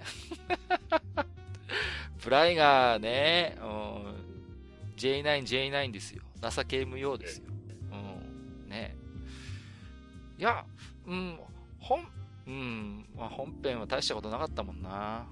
わ なんか、今回のこの回、あの、各方面に喧嘩売ってるような気しますけど。いやいやそうですか？いや、え、でもブライが、うーん、お、だって、まあ、本編のクオリティはともかくオープニングはとにかくズバ抜けて素晴らしいですよ。あの、うん。これも、マットテープでよくネタにされる。そうそうそうそうそう。ですね。うんあと、あの、前工場があるっていうね、あの、オープニングにね。うん。えあれもかっこいい。夜空の日の輝く影にそうそうそう悪の笑いがこだまする。ってね。そう。あれいいですよね。うん。えで、あのーえっ、と、歌ってるのは平勲さんでしたかね、これは。非常に、うん、けれみのある声でね、あのー雰囲気が合ってるんですよね。あとはもう、とにかくカナダさんのあの、デザインが、すもうあのーすごいっていう、動きがすごいっていうのはありますよね。オープニングのね。オープニングの、うん。そう。まあ、本編に入るとあんま動かないんですけど、あの、オープニングはとにかく動きまくりますから、で、え結構コマ送りにして僕見たことあるんですけど、結構めちゃくちゃな動きしてるんだけどね、もう、なんかさ、うん本当極端にディフォルメしてたりするでしょ？あとあの、えキャラクターが飛ぶときに必ず一回ガニ股になるっていう、あの、え でビヨーンって飛ぶみたいな羽田飛びね。カナダ飛び、まさに。まさに。そうそうそうそう。ね。だけどさ、ああやって一つ一つ絵で取り出すとすごい違和感があるのに、動かすと、すごい生き生きとするからかっこいいよね。ね。かっこいい。かっうこいいかっこいい。ん。すごいと思いますね。なんかその辺はマシンロボあたりでかなりこう、見たような気がしますね。そうですね。クロノスの大逆襲。はいはいはいはいはい。はい。クロノス、あれ、あれもでもオープニングは本編アニメですよ。もう申し訳ないですけど。いや、うんあれは本編はレイナが可愛いからそれでいいんです。ロマ兄さんっていう。もうね、そうそう。あのね、マシンロボは、あれですからね、あの、タチの悪い替え歌があって、マシンロボ、お前には影がない。マシンロボ、1秒もセール2枚っていうね、あの、悪、悪口が。ひどいなぁ。ひどいなぁ。だって、それぐらい動かないんだもん。だって、マシンロボ。でも、あれですよ、マシンロボも、あれ何話だったかなあの、モブで、うん。あの、ゼータガンダムがマグマかなんかに飲まれるっていうシーンがあるんですよね。へえ、そんなのありましたっけ？はい全然覚えてない。あるんですよ。へえ、はいそうなんだ。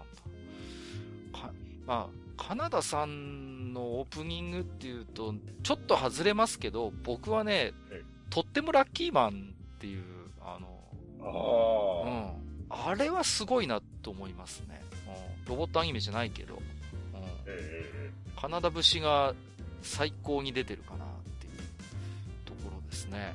あと印象深いのは、えーサビに入ったところの不思議遊戯っていう。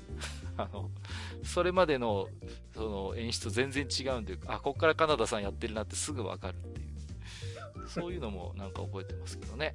うん。ワルドリンで作ったのはあれですね、あの、半熟ヒーロー4でしたっけ？あの、佐々木勲さんが歌ってたやつ。あれも、はいはいはい。ねもうそうそうそうそう。パロディ満載で楽しいですけどね。うん。えっ、と、じゃあ、お便り戻りますね。うん。はいパンダ屋さん。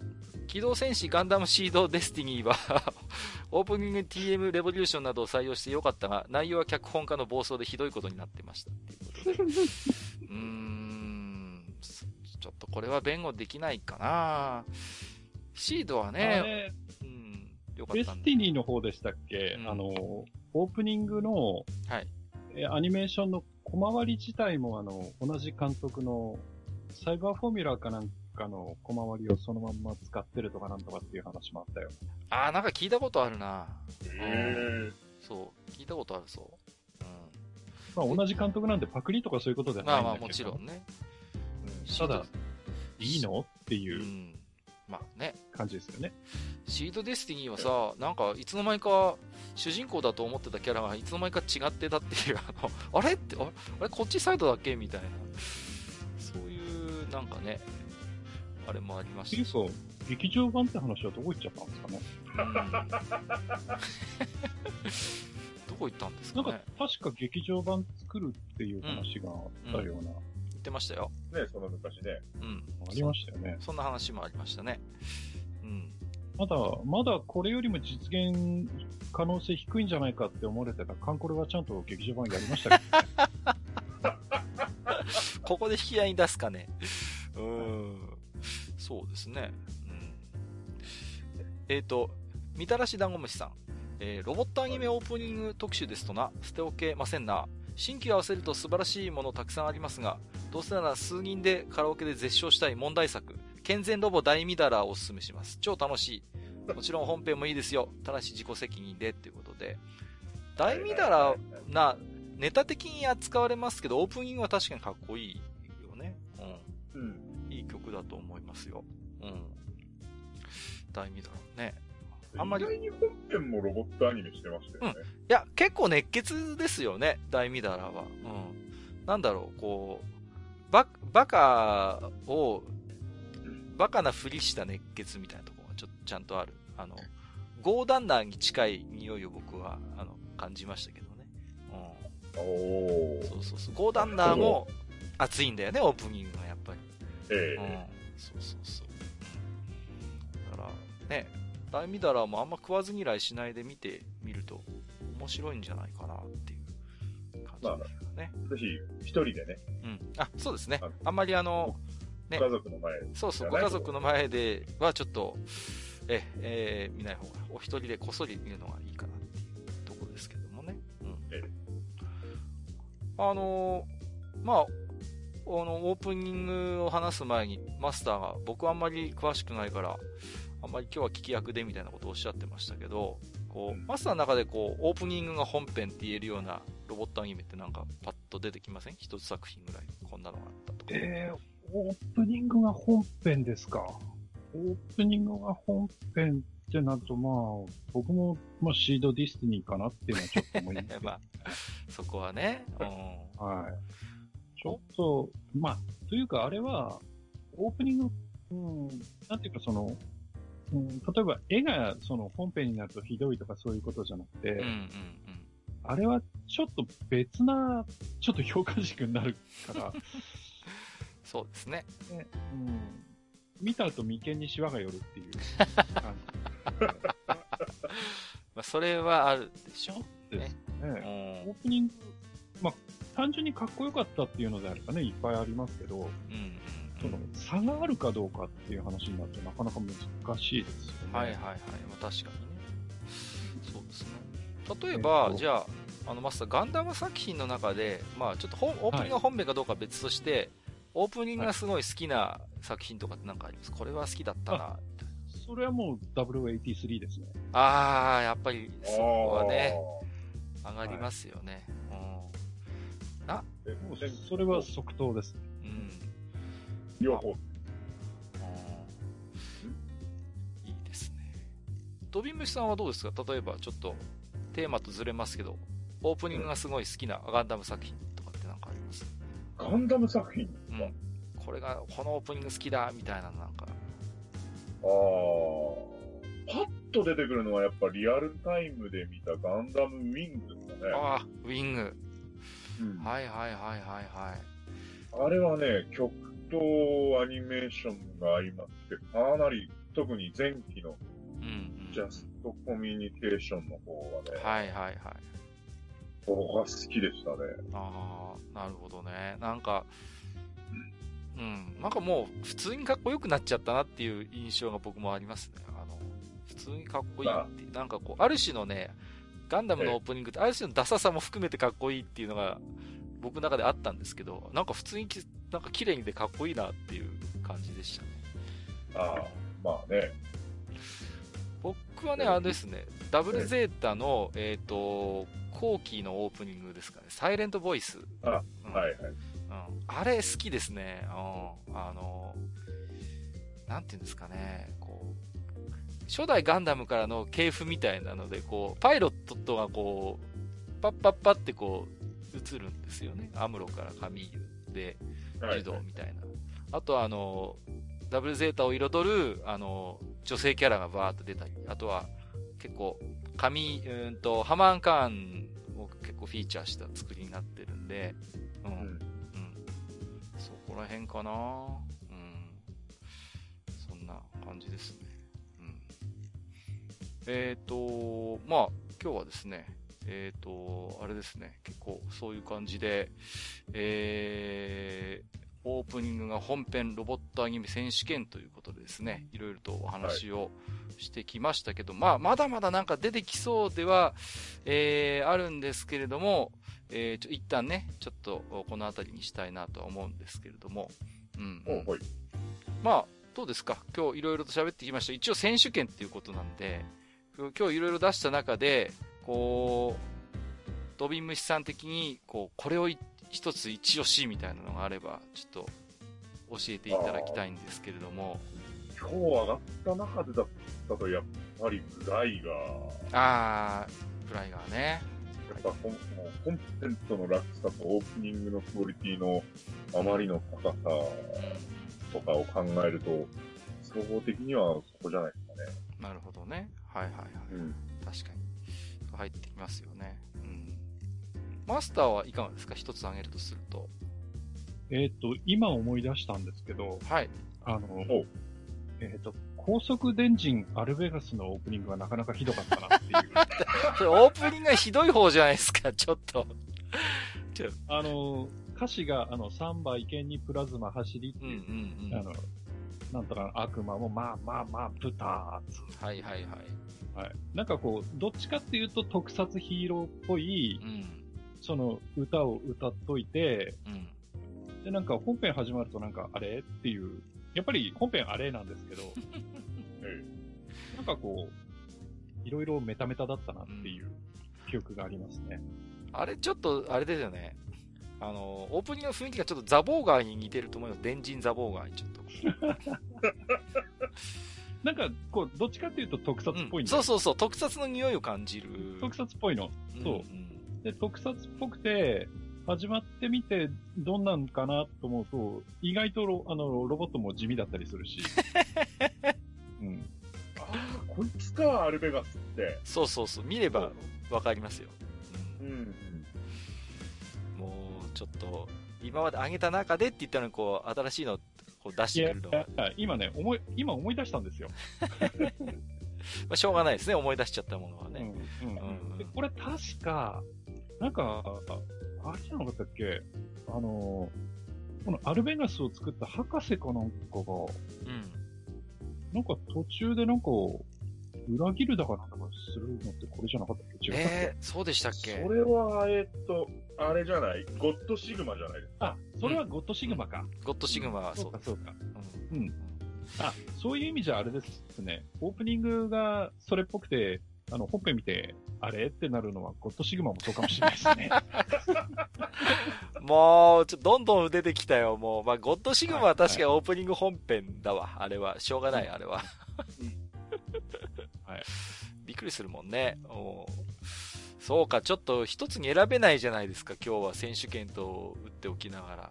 まあ、じゃあ、ちょっとですね、えーっと、今日は、えーじゃあいろいろね、ご紹介しましたけれども、まあ、いろいろね、リスナーさんも、ね、カッカ何言ってんだって、あれ面白いじゃねえかっていういろんなご意見もあるでしょうから、まあ、そういうのも含めてですね、今日お話聞いて、またちょっとね、リスナーさんからもいろいろ置き手紙をいただこうかなと思っておりますのでね、まあ、今日はあえて一つには絞らずにですね、まあ、数々の有力候補作をご紹介させていただいたということでよろしいですかね。はい。えーでは、えー一旦ここでね、今日のおテーマトークはここまでとさせていただきたいと思います。えーと、ゲストのドビンムシさん、そしてマスター、ありがとうございました。ありがとうごあざいました。りがとうございました。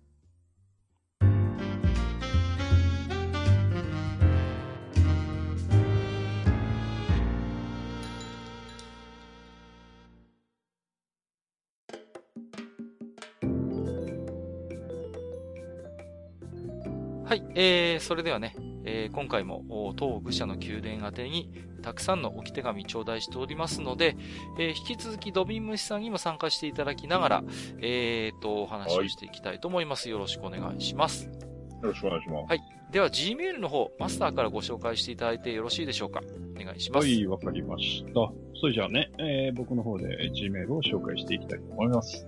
えーはいまず一発目、えー風速の風来坊、アイルトン中さん。あはい。ありがとうございます。さん中さんですね。さん中さんですねはい、ありがとうございます。はい。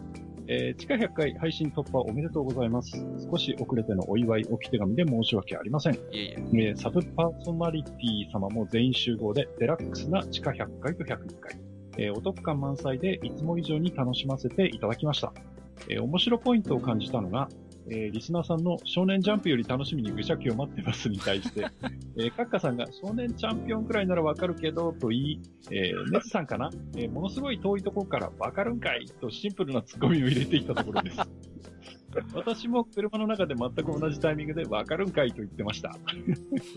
えー好きな回に関しては、結局期間内に選びきれずにいました。その原因を考えると、すべての回から安定した楽しいをいただけたからだと思っています。えーこれは本当にすごい方だと思い、敬服するばかりです。と言いつつ、あえて一つ選ばせていただくと、地下23回、サブカル好きに刺さるかもしれない西洋絵画の物語キャラ属性です。F1 回は好きな分野でアドバンテージがついてしまうので、一旦横に置かせていただきます。えータイトルを見てあまり興味のない題材だなと思っていたら、えーブログの画像資料を目で追いつつ、すべて聞き終えていた自分がいました。さすがポッドキャスト界のアラン・プロスト。最強の偏差値奏法に乾杯したアラボーシナナイジェル・マンセルの境地に近い、すがすがしさを感じたのを今でも覚えてます。おっと、最後に F1 汁を漏らしてしまい申し訳ありません。えー愚者の宮殿の一ファンとして末永いご活躍を今後も期待していますといただきました。ありがとうございます。はい。ありがとうございます。いや、あのあんまりね、ランキングで上位に来なかった西洋絵画の回を上げていただいたのはちょっと嬉しいですね。これはね。ありがたいですね。うん。そうですね。うん。まあ、どうしてもね、あの絵の説明をポッドキャストするっていうのは大変だったんですけど、まあ、田中さんね、ブログの方の、えー参考の絵も見一緒に見ていただいたということでね、これは本当にありがたいなと思いますけれどもね。うん。そうですね。そうですね。うんでも、あれですね、なんか、ちゃん中さんからさ、こうなんか、面白いとかさ、すごいとか言われちゃうと、なんか、すげえ照れくさいんですよね。本当ですよ。もうね、あれですよ。あの、普段、ポッドキャストを聞かないマスターがね、あのそんなマスターが欠かさず聞いている数少ない番組ですからね、暴れラジオスさんはね。なんかあのね、この前はなんかライブ録音っていうんですか、お二人顔を突き合わせてなんか収録されてたみたいですけどね、なんかね。ああ、なんかそうみたいですね。うんはい。いや、私どももいつも楽しませていただいておりますけれどもね。うん。いや、ありがたいですね。ね、ありがとうございます。ありがとうございます。はい。えー、それじゃあお次行きましょう。えっ、ー、と、ネコットさん。ネコットさん。はいネコットさん。どっちだろう？ん。う はい。えー、ネコットさんいただいてます。はいえー、101回拝聴しました。えー、カレーの話題が出たとき、気になって、ココイチのトッピングメニューを見てみました。パッと見で種類が多いので、極物揃いかと思いきや、えーどれも結構美味しそうです。うん。そこで、カッカさんの言っていた椎茸を探しましたん。しかし、メニューにキノコはあっても椎茸はありませんでした。ですが、個人的にはカレーに椎茸は、椎茸を細く切ったりしていて丸ごとではないのならありだと思います。食べたことはないけど、そういただいてます。ありがとうございます。ありがとうございます。いやあのね、前回、カレーに椎茸入れてる人結構いると思うんですよ。リスナーさんっていたら教えてくださいって僕言ったじゃないですか。うん。一切反応ない。うん。まあ、そういうことですよね。ええいや、いや、美味しいと思うんだけどな飛び虫さんはカレーに椎茸入れないですか？入れないですね。あの、正直、閣下に出会うまで僕は聞いたこともなかったので。ええいや、結構メジャーな具だと思ってるんですけどね。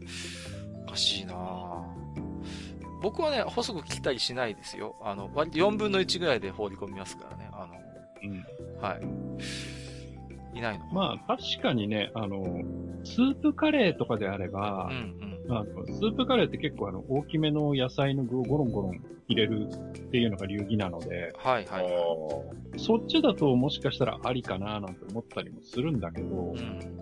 普通のカレーライスって考えるとあんまり椎茸っていうのは、うそうん、ないかなっていう感じですよね。そうですか。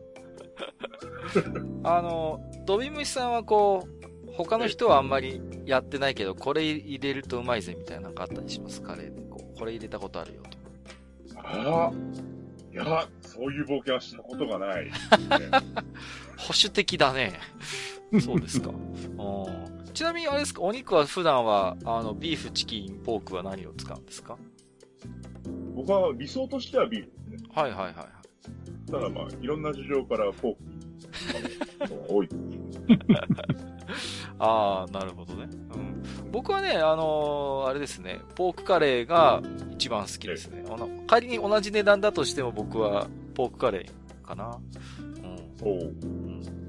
マスターは普段お家で何入れます？あーうちはですね、あのーやっぱ豚肉ですね。うんうんうん。ね、豚も美味しいですよね。うん、で、あのーまあ、小さい時から、実はあの、僕の母親が、あの、牛肉、鶏肉ダメな人で、へえ。あら。うん、それで、あのーまあ、それでも、あの、僕が食べるものに関しては我慢をしながら牛肉料理、鶏肉料理は作ってくれる人だったんですけど、はいはい。やっぱりカレーってみんなで食べるから、うんうんうん、そうなるとやっぱりカレーの肉っていうのは基本的に豚肉になるし、あと、シチューなんかもそうですよね。だからビーフシチューっていうのがうちにはなかったので、うん。ああ、なるほどね。ああ。うんそうか。そういうのはありましたけどね。うんうんまあ、で、それが、なんか、うん、そのまま続いてるというか、うん結構北海道って豚肉を食べることが多いので、ああ、確かにね。うん。確かに確かに。そだからやっぱ豚肉がメインですよね。うん。なるほどね。うん。はい。なんか、なんかそんな感じです。引き続きちょっとですね、あの、うちでは椎茸入れてるよっていう、あの、リスナーさん、大募集ということで、あの、よろしくお願いします。なんか変な間ができてしまいましたけど。いやいや、ななんでですかねとちょっと変な空気にすんのやめてくださいよ。はい、ありがとうございます。ありがとうございました。はい、お次行きましょう。えーはい南龍さんいただいてます。はいありがとうございます。えー、愚者の宮殿置き手紙、えー100回、そして101回到達おめでとうございます。えー、韓流韓人南龍です。えーランキングというやつが苦手なもので、えー100回記念の番組ランキング、悩んだものの何も、何もお送りすることができませんでした。えーサブパーソナ、サブパーソナリティ大集合ということで、えーそれぞれの得意分野が入り乱れ、どの方面にも話が展開できて大変楽しい2回でした。さて、私が特に今後に期待するのは TRPG& クトゥルフ神話会です。えーよくクトゥルフをしてすいません。あ、いえいえ。えーまさか、みごりさんが9番クトゥルフサプリをお持ちとは、えー我が家の本棚にも箱を開けられることなく、ひっそりと全サプリが並んでおります。えー日本版電気物キャンペーンシナリオ、えー、黄昏の天使や、うん。えー世界を股にかけたロングキャンペーン、えーニャルラトテップの仮面なんかの単語に反応する方がリスナーさんにもいらしたらいいな。えー TRPG でもギリギリ第一世代なので、自堕落斎さんは未プレイでしょうか？はいはい。えーそして、ゲームブック界や TRPG 界もまだまだ期待しております。うん。えーボードゲームポッドキャストは数多くあり、その中でたまに取り上げられることはあっても、えー TRPG ポッドキャストって本当にないんですよ。えー私が見つけられないだけ、えーご存知でしたらぜひ情報をといただいています。ありがとうございます。ありがとうございます。写真がついてますけど、んすごいね。すごいですね。これは、えすごいラインナップですよ。あのーホビージャパン系の箱物 TRPG がずらりと揃ってまして、まあ、その中でもね、やっぱりね、あの、ストームブリンガーとか、深淵とかやっぱり持ってるって、かなりの、もう、しかもこれ、よく見るとさ、なんか、ビニールかかってるやつとかありますよ。なんか、シュリンクかかってるっぽいのもあるんだよね。なんか、これ、本当に開けてないんじゃないかなって思われるのもあるんですけど、ここれはたれあれじゃないですか？ん最近あの、ツイッターでもあったけど、はい。例えばね、あの、同居人が勝手に売っちゃいましたとかってなんか大騒ぎになる これ。これはね、いや、めちゃくちゃ高いですよ、今、あの、この辺のやつは。うん。ええあとね、コールオブクトゥルフのね、サプリメント集が半端じゃない量あるんだよね。すげえな、これもこれ、下段全部そうう。でしょ？そう、下段全部そうです。えうん。全部クトゥルフの呼び声の、これ、あれです。あの、サプリメントですよ。これはね、すごいです。えーと、ジデラクサイさんからコメントいただいてます。壮観ですね。ただよく見ると使い込んだものとあまり読まれてないものの差が、点々点。フォーリナーや深淵、ストームブリンガーなどは名前を聞いたことしかないですね。羨ましいからブルジュア認定ってことで。この人は。あのー、あれですね、やっぱり第一世代っていうところで、まあ私も第一世代の TRPG プレイヤーなので、うん、いくつか持ってるものもあるけど、こんなに揃ってはいないですね、僕もね。いや、これはもう壮観としか言いようがないですけど、あの、指輪物語の、えー、指輪物語 RPG っていうのがあるんですけども、それのね、あのー追加サプリメントがこんなに揃ってるのは僕初めて見ましたね。うん。これは素晴らしいコレクションだと思いますね。うん。だって、指輪物語があって、隣にリベン、リベンデルがあって、はい、そうです。ねうん。であと中そうそうサウロンの画像へ、そうね、ゲイゲイツ・オブ・モルドールとか書いてるし。そうそうそうそう。はいはい。そうなんですよ。これあれね、が、なんだライダーズ・オブ・ローハンか。そうです。はいはい。ローハンの乗り手です、これね。これはね、素晴らしいコレクションですね。いやー、素晴らしい。これはね、お宝ですけども、やっぱり遊んでこその TRPG っていうのもまた一つあるのでね。うん。うんまあ今後もちょっとね、ジダラクサイさんなどのお力を借りながらですね、私どもも、えー TRPG をポッドキャストでね、取り上げていきたいと思いますけども、えっ、と、TRPG ポッドキャストが本当にないんですよ、ということで、一つだけね、これ前回も触れたかな。えっ、と、ラジオ 2D6 っていう、あの、番組がありまして、ここが割と TRPG を取り上げている番組ですね。えっ、と、うん。うん。えっ、と、普通にラジオはラジオで、えっ、と、RADIO2D6 ですか？で、検索すれば多分出てくると思いますので、まだもし未調でしたらね、検索してお聞きいただけるといいのかなと思いますけれども。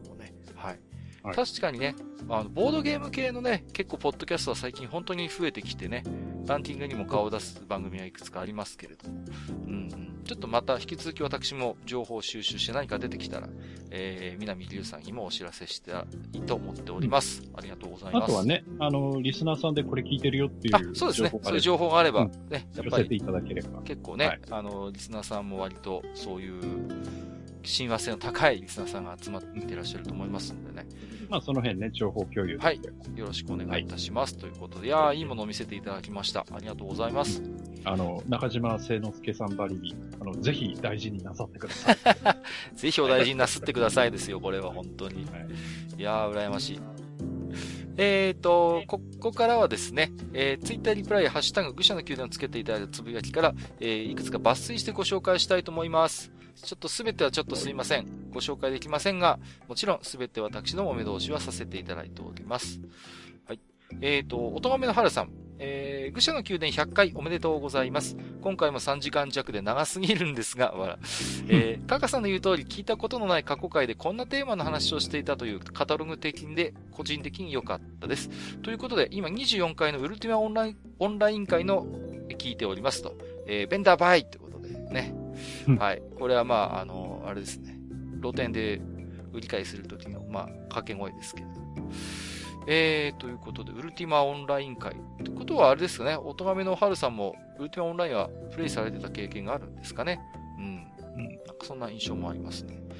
ドビムシさんはあれですか、世代的にもウルティマオンラインの頃ではないのかな？こう、やった経験とかないですか？ない。うんうんうん。オンラインゲームっていうのをそもそも、こう、手を出したことはなくて。あ、そうですか。あの、いや、多分、やると大変なことになるだろうはいはいはい、はい。があるんで、なるほどね。うん。ラグナロクオンラインとかもやったことないんだじゃん。ないです。へえー、なんか。ラグナロクオンラインはね、全盛期に僕の友達がやっていて、うん。学校に来なくなって やつがいたので。これは、これは危険だと。そうそう。いや、そういうのが根底にあってね、はいはい。オンラインゲームは、ちょっと、決意としてというか、うん。手は出さないぞっていうのがある。なるほどね。はい。えー、はゆちーさん。えー、愚者の宮殿祝100回、まだ途中ですが、ゲーム音楽会での荒ぶるマスターと、給食会で待ち構えていたジデラクサイさんが、閣下にめっちゃスルーされての、待て待て待て待てに爆笑ということで、えー、これはね、散々前回も怒られてしまいましたけれどもね。そう。僕ね、そうです。他人のね、そういう手柄をね、勝手に自分のものにする悪い癖がありましてね、本当に反省しきりなんですけれども、えー、まあ、またね。まあ、あとはそうですね、ゲーム音楽のネタで結構ひとしきり盛り上がったので、これはまたね、やりたいなと思ってますよ。はい。ミータさん、100回到達おめでとうございます。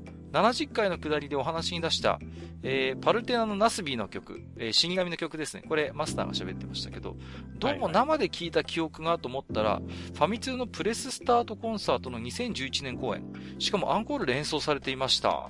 会場からドット笑いが起きてました、ということで、えー、この公演では、ファミコンのスペランカーのかの有名な落ちてすぐ死ぬ様子がオーケストラの演奏の大迫力でリフレインされていて爆笑しました。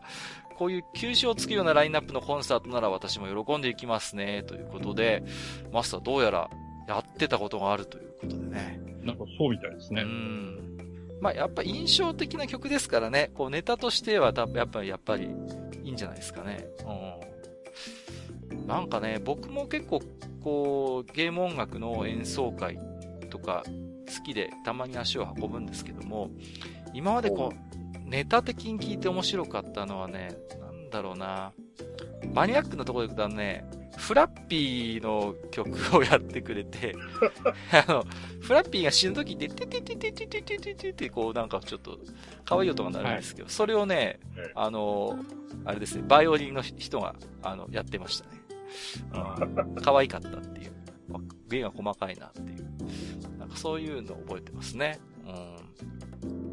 だから、まあ、でもね、結局でもそういうのってやっぱ余興的にしかやってくれないんですよね。やっぱりメインはどうしてもファイナルファンタジーとかドラゴンクエストみたいな、やっぱり、ね、ものになっちゃうから、うん、ね、こう、やっぱり、なんていうか、そのフラッピーの曲もなんかこうアンコールっていうか、プログラムに載ってない感じでやってくれてたんでね。うんうんうん。そんな印象がありますね。あれですか、飛び虫さんはこうゲーム音楽でこういうのが好きだとか、なんかそういうのってあったりします？ああ、ゲーム音楽は僕は大好きな人なんで。うん。ただ、一個に絞れって言われるとね。いや、もう確かにそうですよね。うんうんうん。なんだろう、あの、マスターには怒られるかもしれない。スクエアのクロノトリガーのパッドとかはいはいはいはい。まあ、直撃世代だったのもあってね。まあ、そうです、ね。盛りよくて。飛び虫さんが初めて買ったゲームのサントラって何、何でした？初めて買ったゲームのサントラうは、ん。これまたマスターに怒られるかもしれないですけど、近所のリサイクルショップでうん中古で売っていた、ファイナルファンタジー4が初めてかな。4! はー。4、CD ですか？CD ですよ。おー、なるほどね。初めて買ったゲームサントラ多分これだと思う。はいはいはい。僕はね、グラディウス2のカセットテープですよ。あカセットテープです。はい。忘れもしない。うんマスターは何でした？初めて買ったゲームのサントラって。えーっと、なんだったろうな。えーっと、CD でうん。最初に買ったのは、うん。えー、ビデオゲームミュージック。はいはいはいはい。あ。はい。なるほど。で、うん。アナログレコードで最初に買ったのは、うん。アウトランかな。アウトラン。は やっぱ世代ですね。はい。ドーナツ版？辺だったえ？普通の LP 版ってこと？LP です、あ LP 版か。へ LP でえす。はい。すげえな。やっぱ時代ですな。うんはいだと思います。はい。ありがとうございます。えーと、骨子ライダーさん、地下100回到達おめでとうございます。気がつけばもう2年弱なんですね。失礼ながら最初の頃はここまで長く続くとは思っていなかったので、大変嬉しい子さんです。更新スピードが速くていつも心配になるのですが、負担にならない程度に続けていっていただけると幸いです。ありがとうございます。いただきました。うん。まあ、結構、ポッドキャストあるあるなんですけど、うーんと、なんかね、一桁でこう終わってしまう番組も割とあるんですよね。僕は結構常に新しい番組探してるので、あ、これ面白そうじゃんと思って購読ポチッと押して、で、しばらく更新してるんだけど、なんかあれいつの間にか落ちてこないな。で、見てみたらなんか更新が溜まってるってね、結構よくあるんですよね。あるね。うーん。それがね、ちょっとね、うーん、まあ、なんて言うんですかね。うちは本当に幸いのことに割と初期の頃から置き手紙、メッセージをいただけたんでね、それが大いにやっぱり、モチベーションには繋がっていたんでね、まあそういう意味ではラッキーだったなとは思いますけどもね。うん。はい、えー、ありがとうございます。このすみさん、私はブロガーですが、変なドリンクがあるとネタとして買いたくなるあたり、ブロガーも YouTuber も似ているのかなあと、愚者の宮殿のマズ取り的にも。でも、焼き芋頼りはありなドリンクだと思います。べっこ飴の味がする。べっこ飴の味？いやー、どうなんだろうな。なんか、甘すぎないのかな？大丈夫なんですかね？うん。なんかね、いつの間にかこう、すっかり、マズ取りソムリエになってしまってるんですけども。どうの、どういうことなんですかね？うん。この前ね、ネズミさんからお土産で、焼き芋焼酎なるものをいただきましてね。これはね、美味しかったですよ。普通に焼酎として。うん。そういうね、美味しいドリンクは大歓迎なんですけどね。うん、何美味しいものを食ってんだよ。な んなんでそう。いやいやいやいや。ミステリオさん、えー、100回到達おめでとうございます。次はもっと不思議なダンジョンですかね。ゲーム好きのお兄さんたちの集まりに絡みたい弟分のような気持ちで聞いてます。更新楽しみにしてます。といただきました。ありがとうございます。いやーもうお兄さんっていうよりはもう、まあ、ね、私とマスターなんか特にどっちかというともう、おじさんみたいになっちゃってきてますけどもね。うん。もう、じじい呼ばわりされるくらいだよね。じじい、本当にね。毎回本当にこいつらはしょうがねえじじいだなぐらいのね、感じで。まあ、あのね、介護するぐらいの気持ちで聞いていただければと、えー思いますけれども。えー、チョピカさん。萩和さんの職場をついに発見ということで画像付きでいただいております。えー、これは動物の森ですか？これ最近だと思いますねスマ。ホでね、遊べるようになったということで。萩和くん、ちょうどいいところに鉱石掘りを手伝っていただけないでひか？ということで、いただいております。ね。これ萩和さんの職場ですか？これ。近いかも。あ近いかも、近い。案外、案外遠からずというところが怖いですけれどもね。実は。えー、隠れファンさん。地下8階、アーケードゲームの解説版。あったな。マスターが話したことですよね、これ。えー自分はリュウクの剣2をやり込んでたんで、よく人が集まってました。その中に一人は解説マンがいましたね、ということで。そうそうそう。昔はね、結構格ゲーやってると周りに人ができてね。で、一人か二人ぐらいこう解説始めるやつがいるんですよね。うん。いましたね。いましたよね。なんかそういうやつね。うん。これあれですかあのー、マスターが多分、こんなやつがいてさって話をしてくださってたんですけども。あそうですね。うん、うん。うんと、スト2の頃の話を確かしたはずです。してましたよね。そうそうそうそう。うんそうでした、そうでした。うんで、なんか、あの、技にいつものキレがないなって言われたっていう。うんうんうんうんそうそうそうそう。お前誰だよっていう。そうですよね。案外そういうやつに限って自分ではさ、こう、インカム入れて遊んだりしなかったりしませんでした？なんか。ああ、そう、そうですね。ね人のを見てるばっかり。そうそうそうそう。お前はじゃあやってみるよって言いたくなる時もあるんですけど。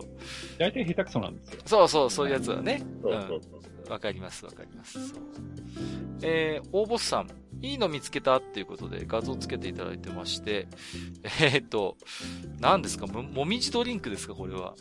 すごいですよ。えー、うん。もみじから溶け出した紅色、淡い炭酸とともに日本の色の美をお楽しみください。そう、ね。何ですかこれは一体。すごい色してるね。道駅これが二重キスもみじエキスが入ってるね。これ、見ると着色料つけてないから、この色はもみじエキスの色なんだろうね。だろうね。うん。うんちょっと、すごい赤いんですけど。えっと、飲んだ感想、なるほど、もみじという味。いや、なるほど、もみじという味がわかんないんだけど。でもほら、場所によってはもみじを天ぷらにしたりするでしょ？えあそうなんですか？そう。へえ食べたこと僕食べたことないです。そうなんだ。あの、うちの方だとね、菊の花は食べるんですよ。食用菊って言って。あ、菊の花がね、うん。うん菊の花の天ぷらにしたり、おひたしにね、するじゃないですか。もみじもやるんだ。地域によっては。やるはずですね。へえ。強いて言うなら香ばしいしそ不思議な味だがまずくはない。まず鳥道は険しい。閣下をうならせるまず鳥はどこに？いやいやいやいや。そんな、あの、いいんですよ。あの、美味しいなって思うものを送っていただいてもね。うん。精進してください。いやいや、そんな、またそんなこと言って。えープラスさん、100回101回拝聴100回到達おめでとうございます。閣下の熱意の結晶を、えーと、いたわる会かと思いきや、えーと、まさか被害者の会に包囲されるとは、これからも素敵な放送を楽しみにしています。えー、マスター、個別にコメントありがとうございました。すごく嬉しかったです。といただきましたなんか、個別になんかコメントしてたんですか？はい。いや、あのーね、読んだ時に。ああま、そうでしたね。はい、はい、はい介護のところのお話でしたよね、確かそうですそうですそうですね。はい、はい、えー、あ、いたわるじゃなくてねぎらうか。失礼しました。うんえーと、深見さん。マイウォークマンのバッテリーがすでに寿命が来ておりますれば、愚者の宮殿101回を通して最後まで聞けずにバッテリーが尽きてしまった ということで。長いからね。長くて。すいません、本当に。もう、これはね、こちら側が本当に、もう、ポッドキャスト数あれど屈指の長時間番組になってしまってますので、はい。ね、ちょっと、うーん、なんとかバッテリーを、なんとかなるのかしら。うんこっちの方を頑張っていただけるか。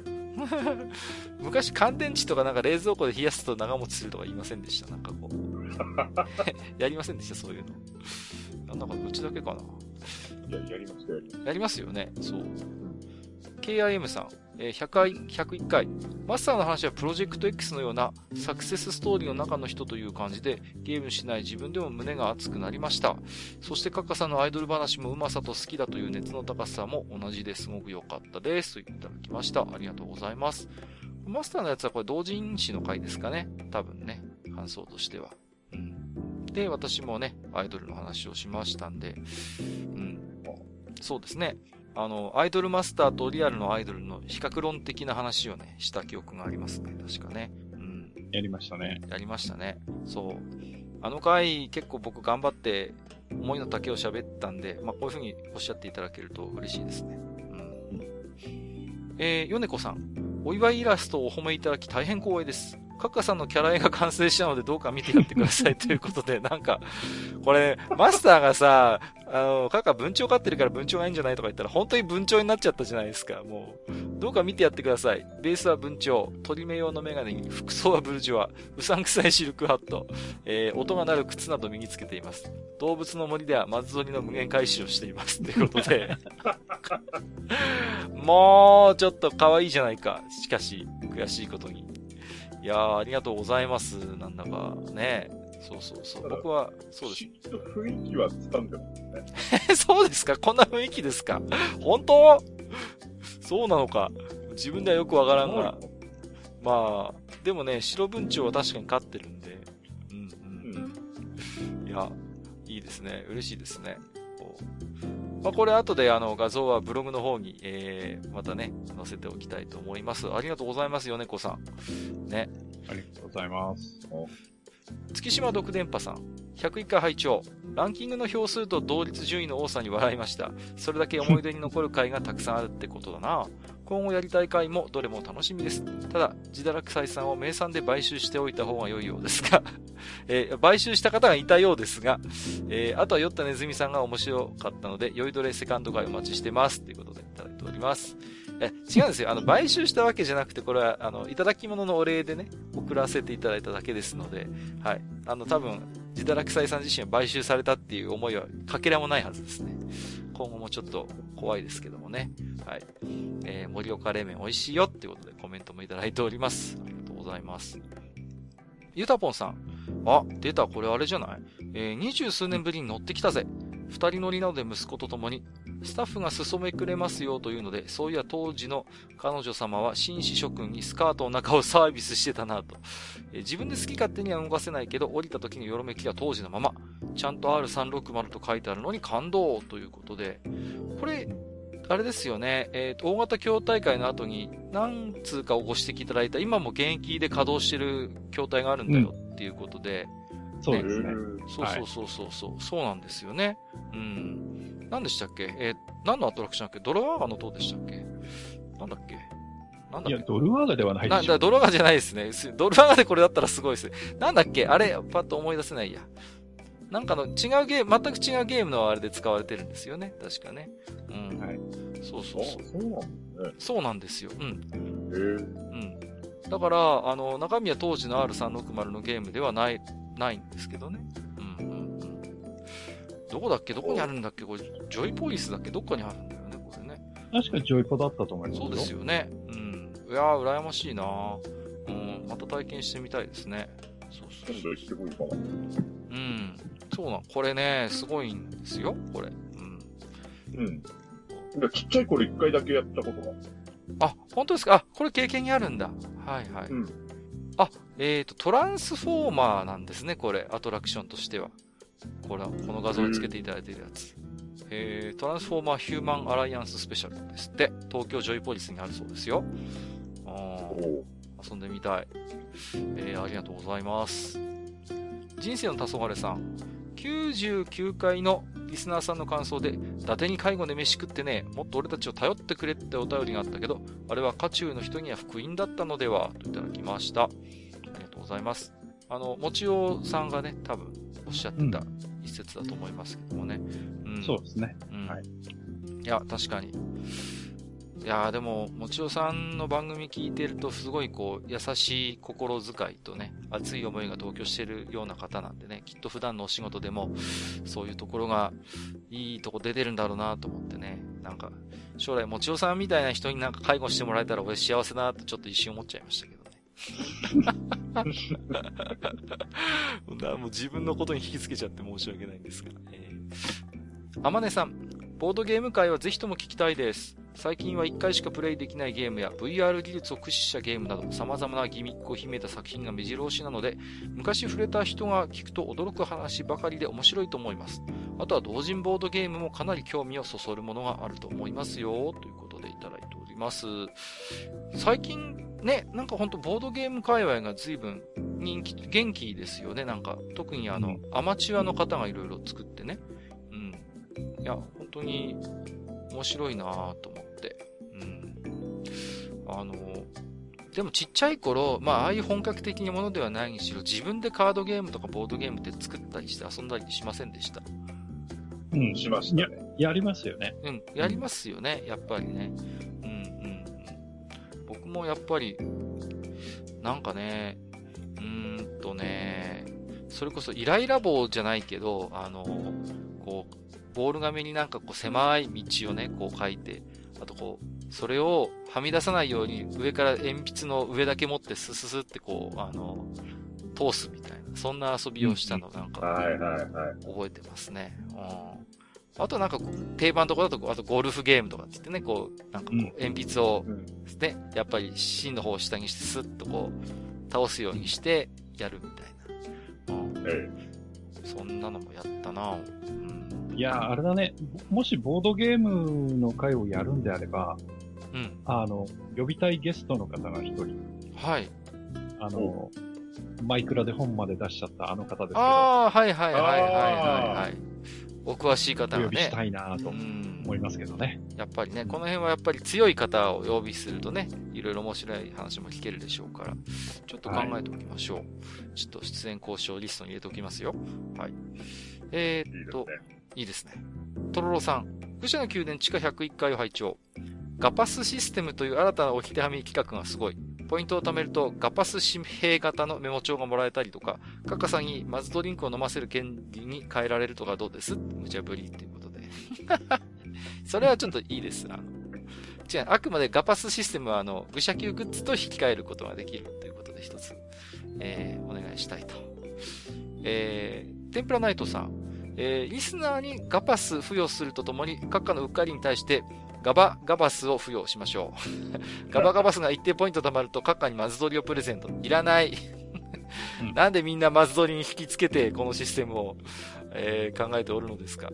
えーあの、ガバガバスに関しては僕の方で集計しますので。しなくていいです。はいあの、すでに、あの、10ポイント入っておりますので。ええもうやらかしてる？もう。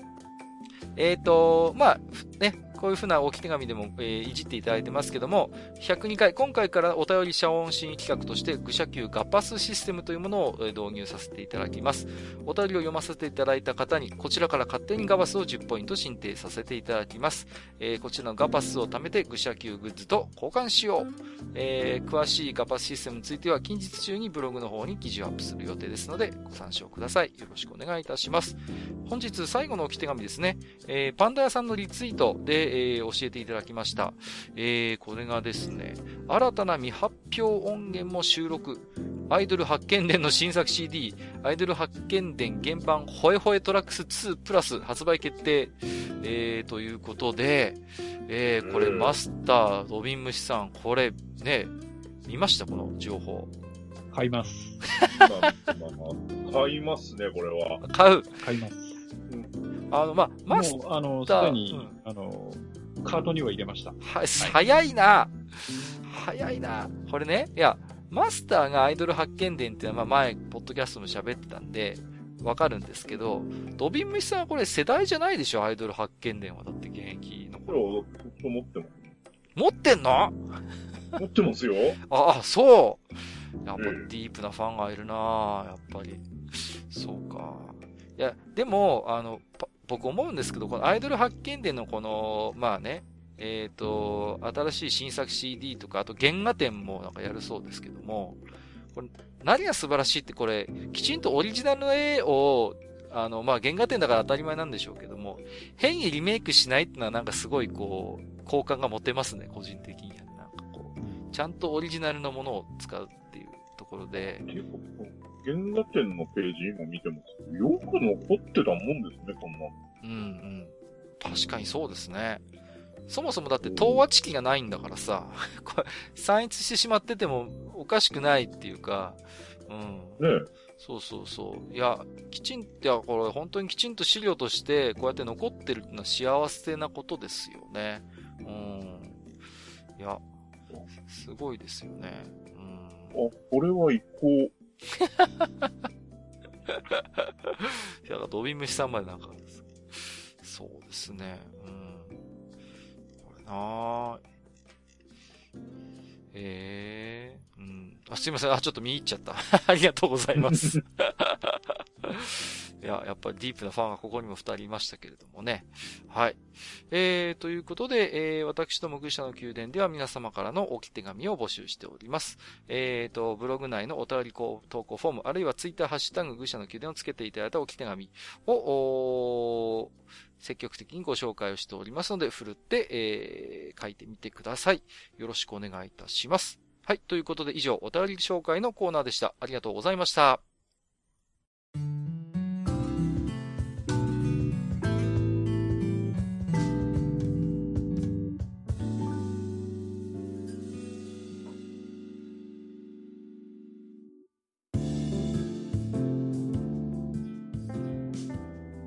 はい。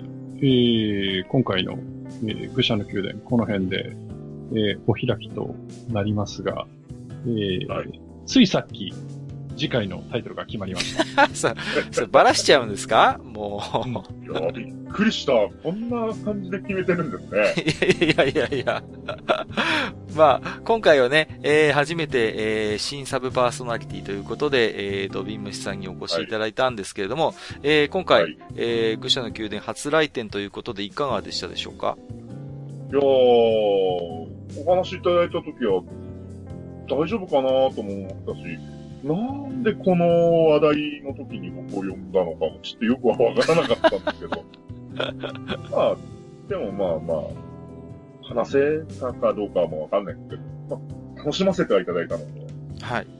ええー、なんかね、楽しかったですよ。ね、よくわかんない。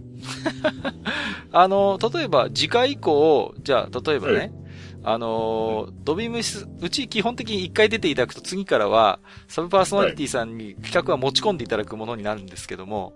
ああ。例えば、次回ご出演の際にはどんなテーマで喋ってみたいとか、どうですか？なんかこんなアイディアがあるならば。なんでしょうね。うん。まあ、始める前あんな話をしといてあれだけど、僕の仕事関係に近いような話の。はいはいはいはい。なるほど。とか、うん。あとはゲームミュージックとか。あ、ゲーム音楽ね。そうそうそう。うんね、もしあれでしたら、ネズミさん、ドビムシさんということで、ダブルキャスト会も面白いかもしれませんね。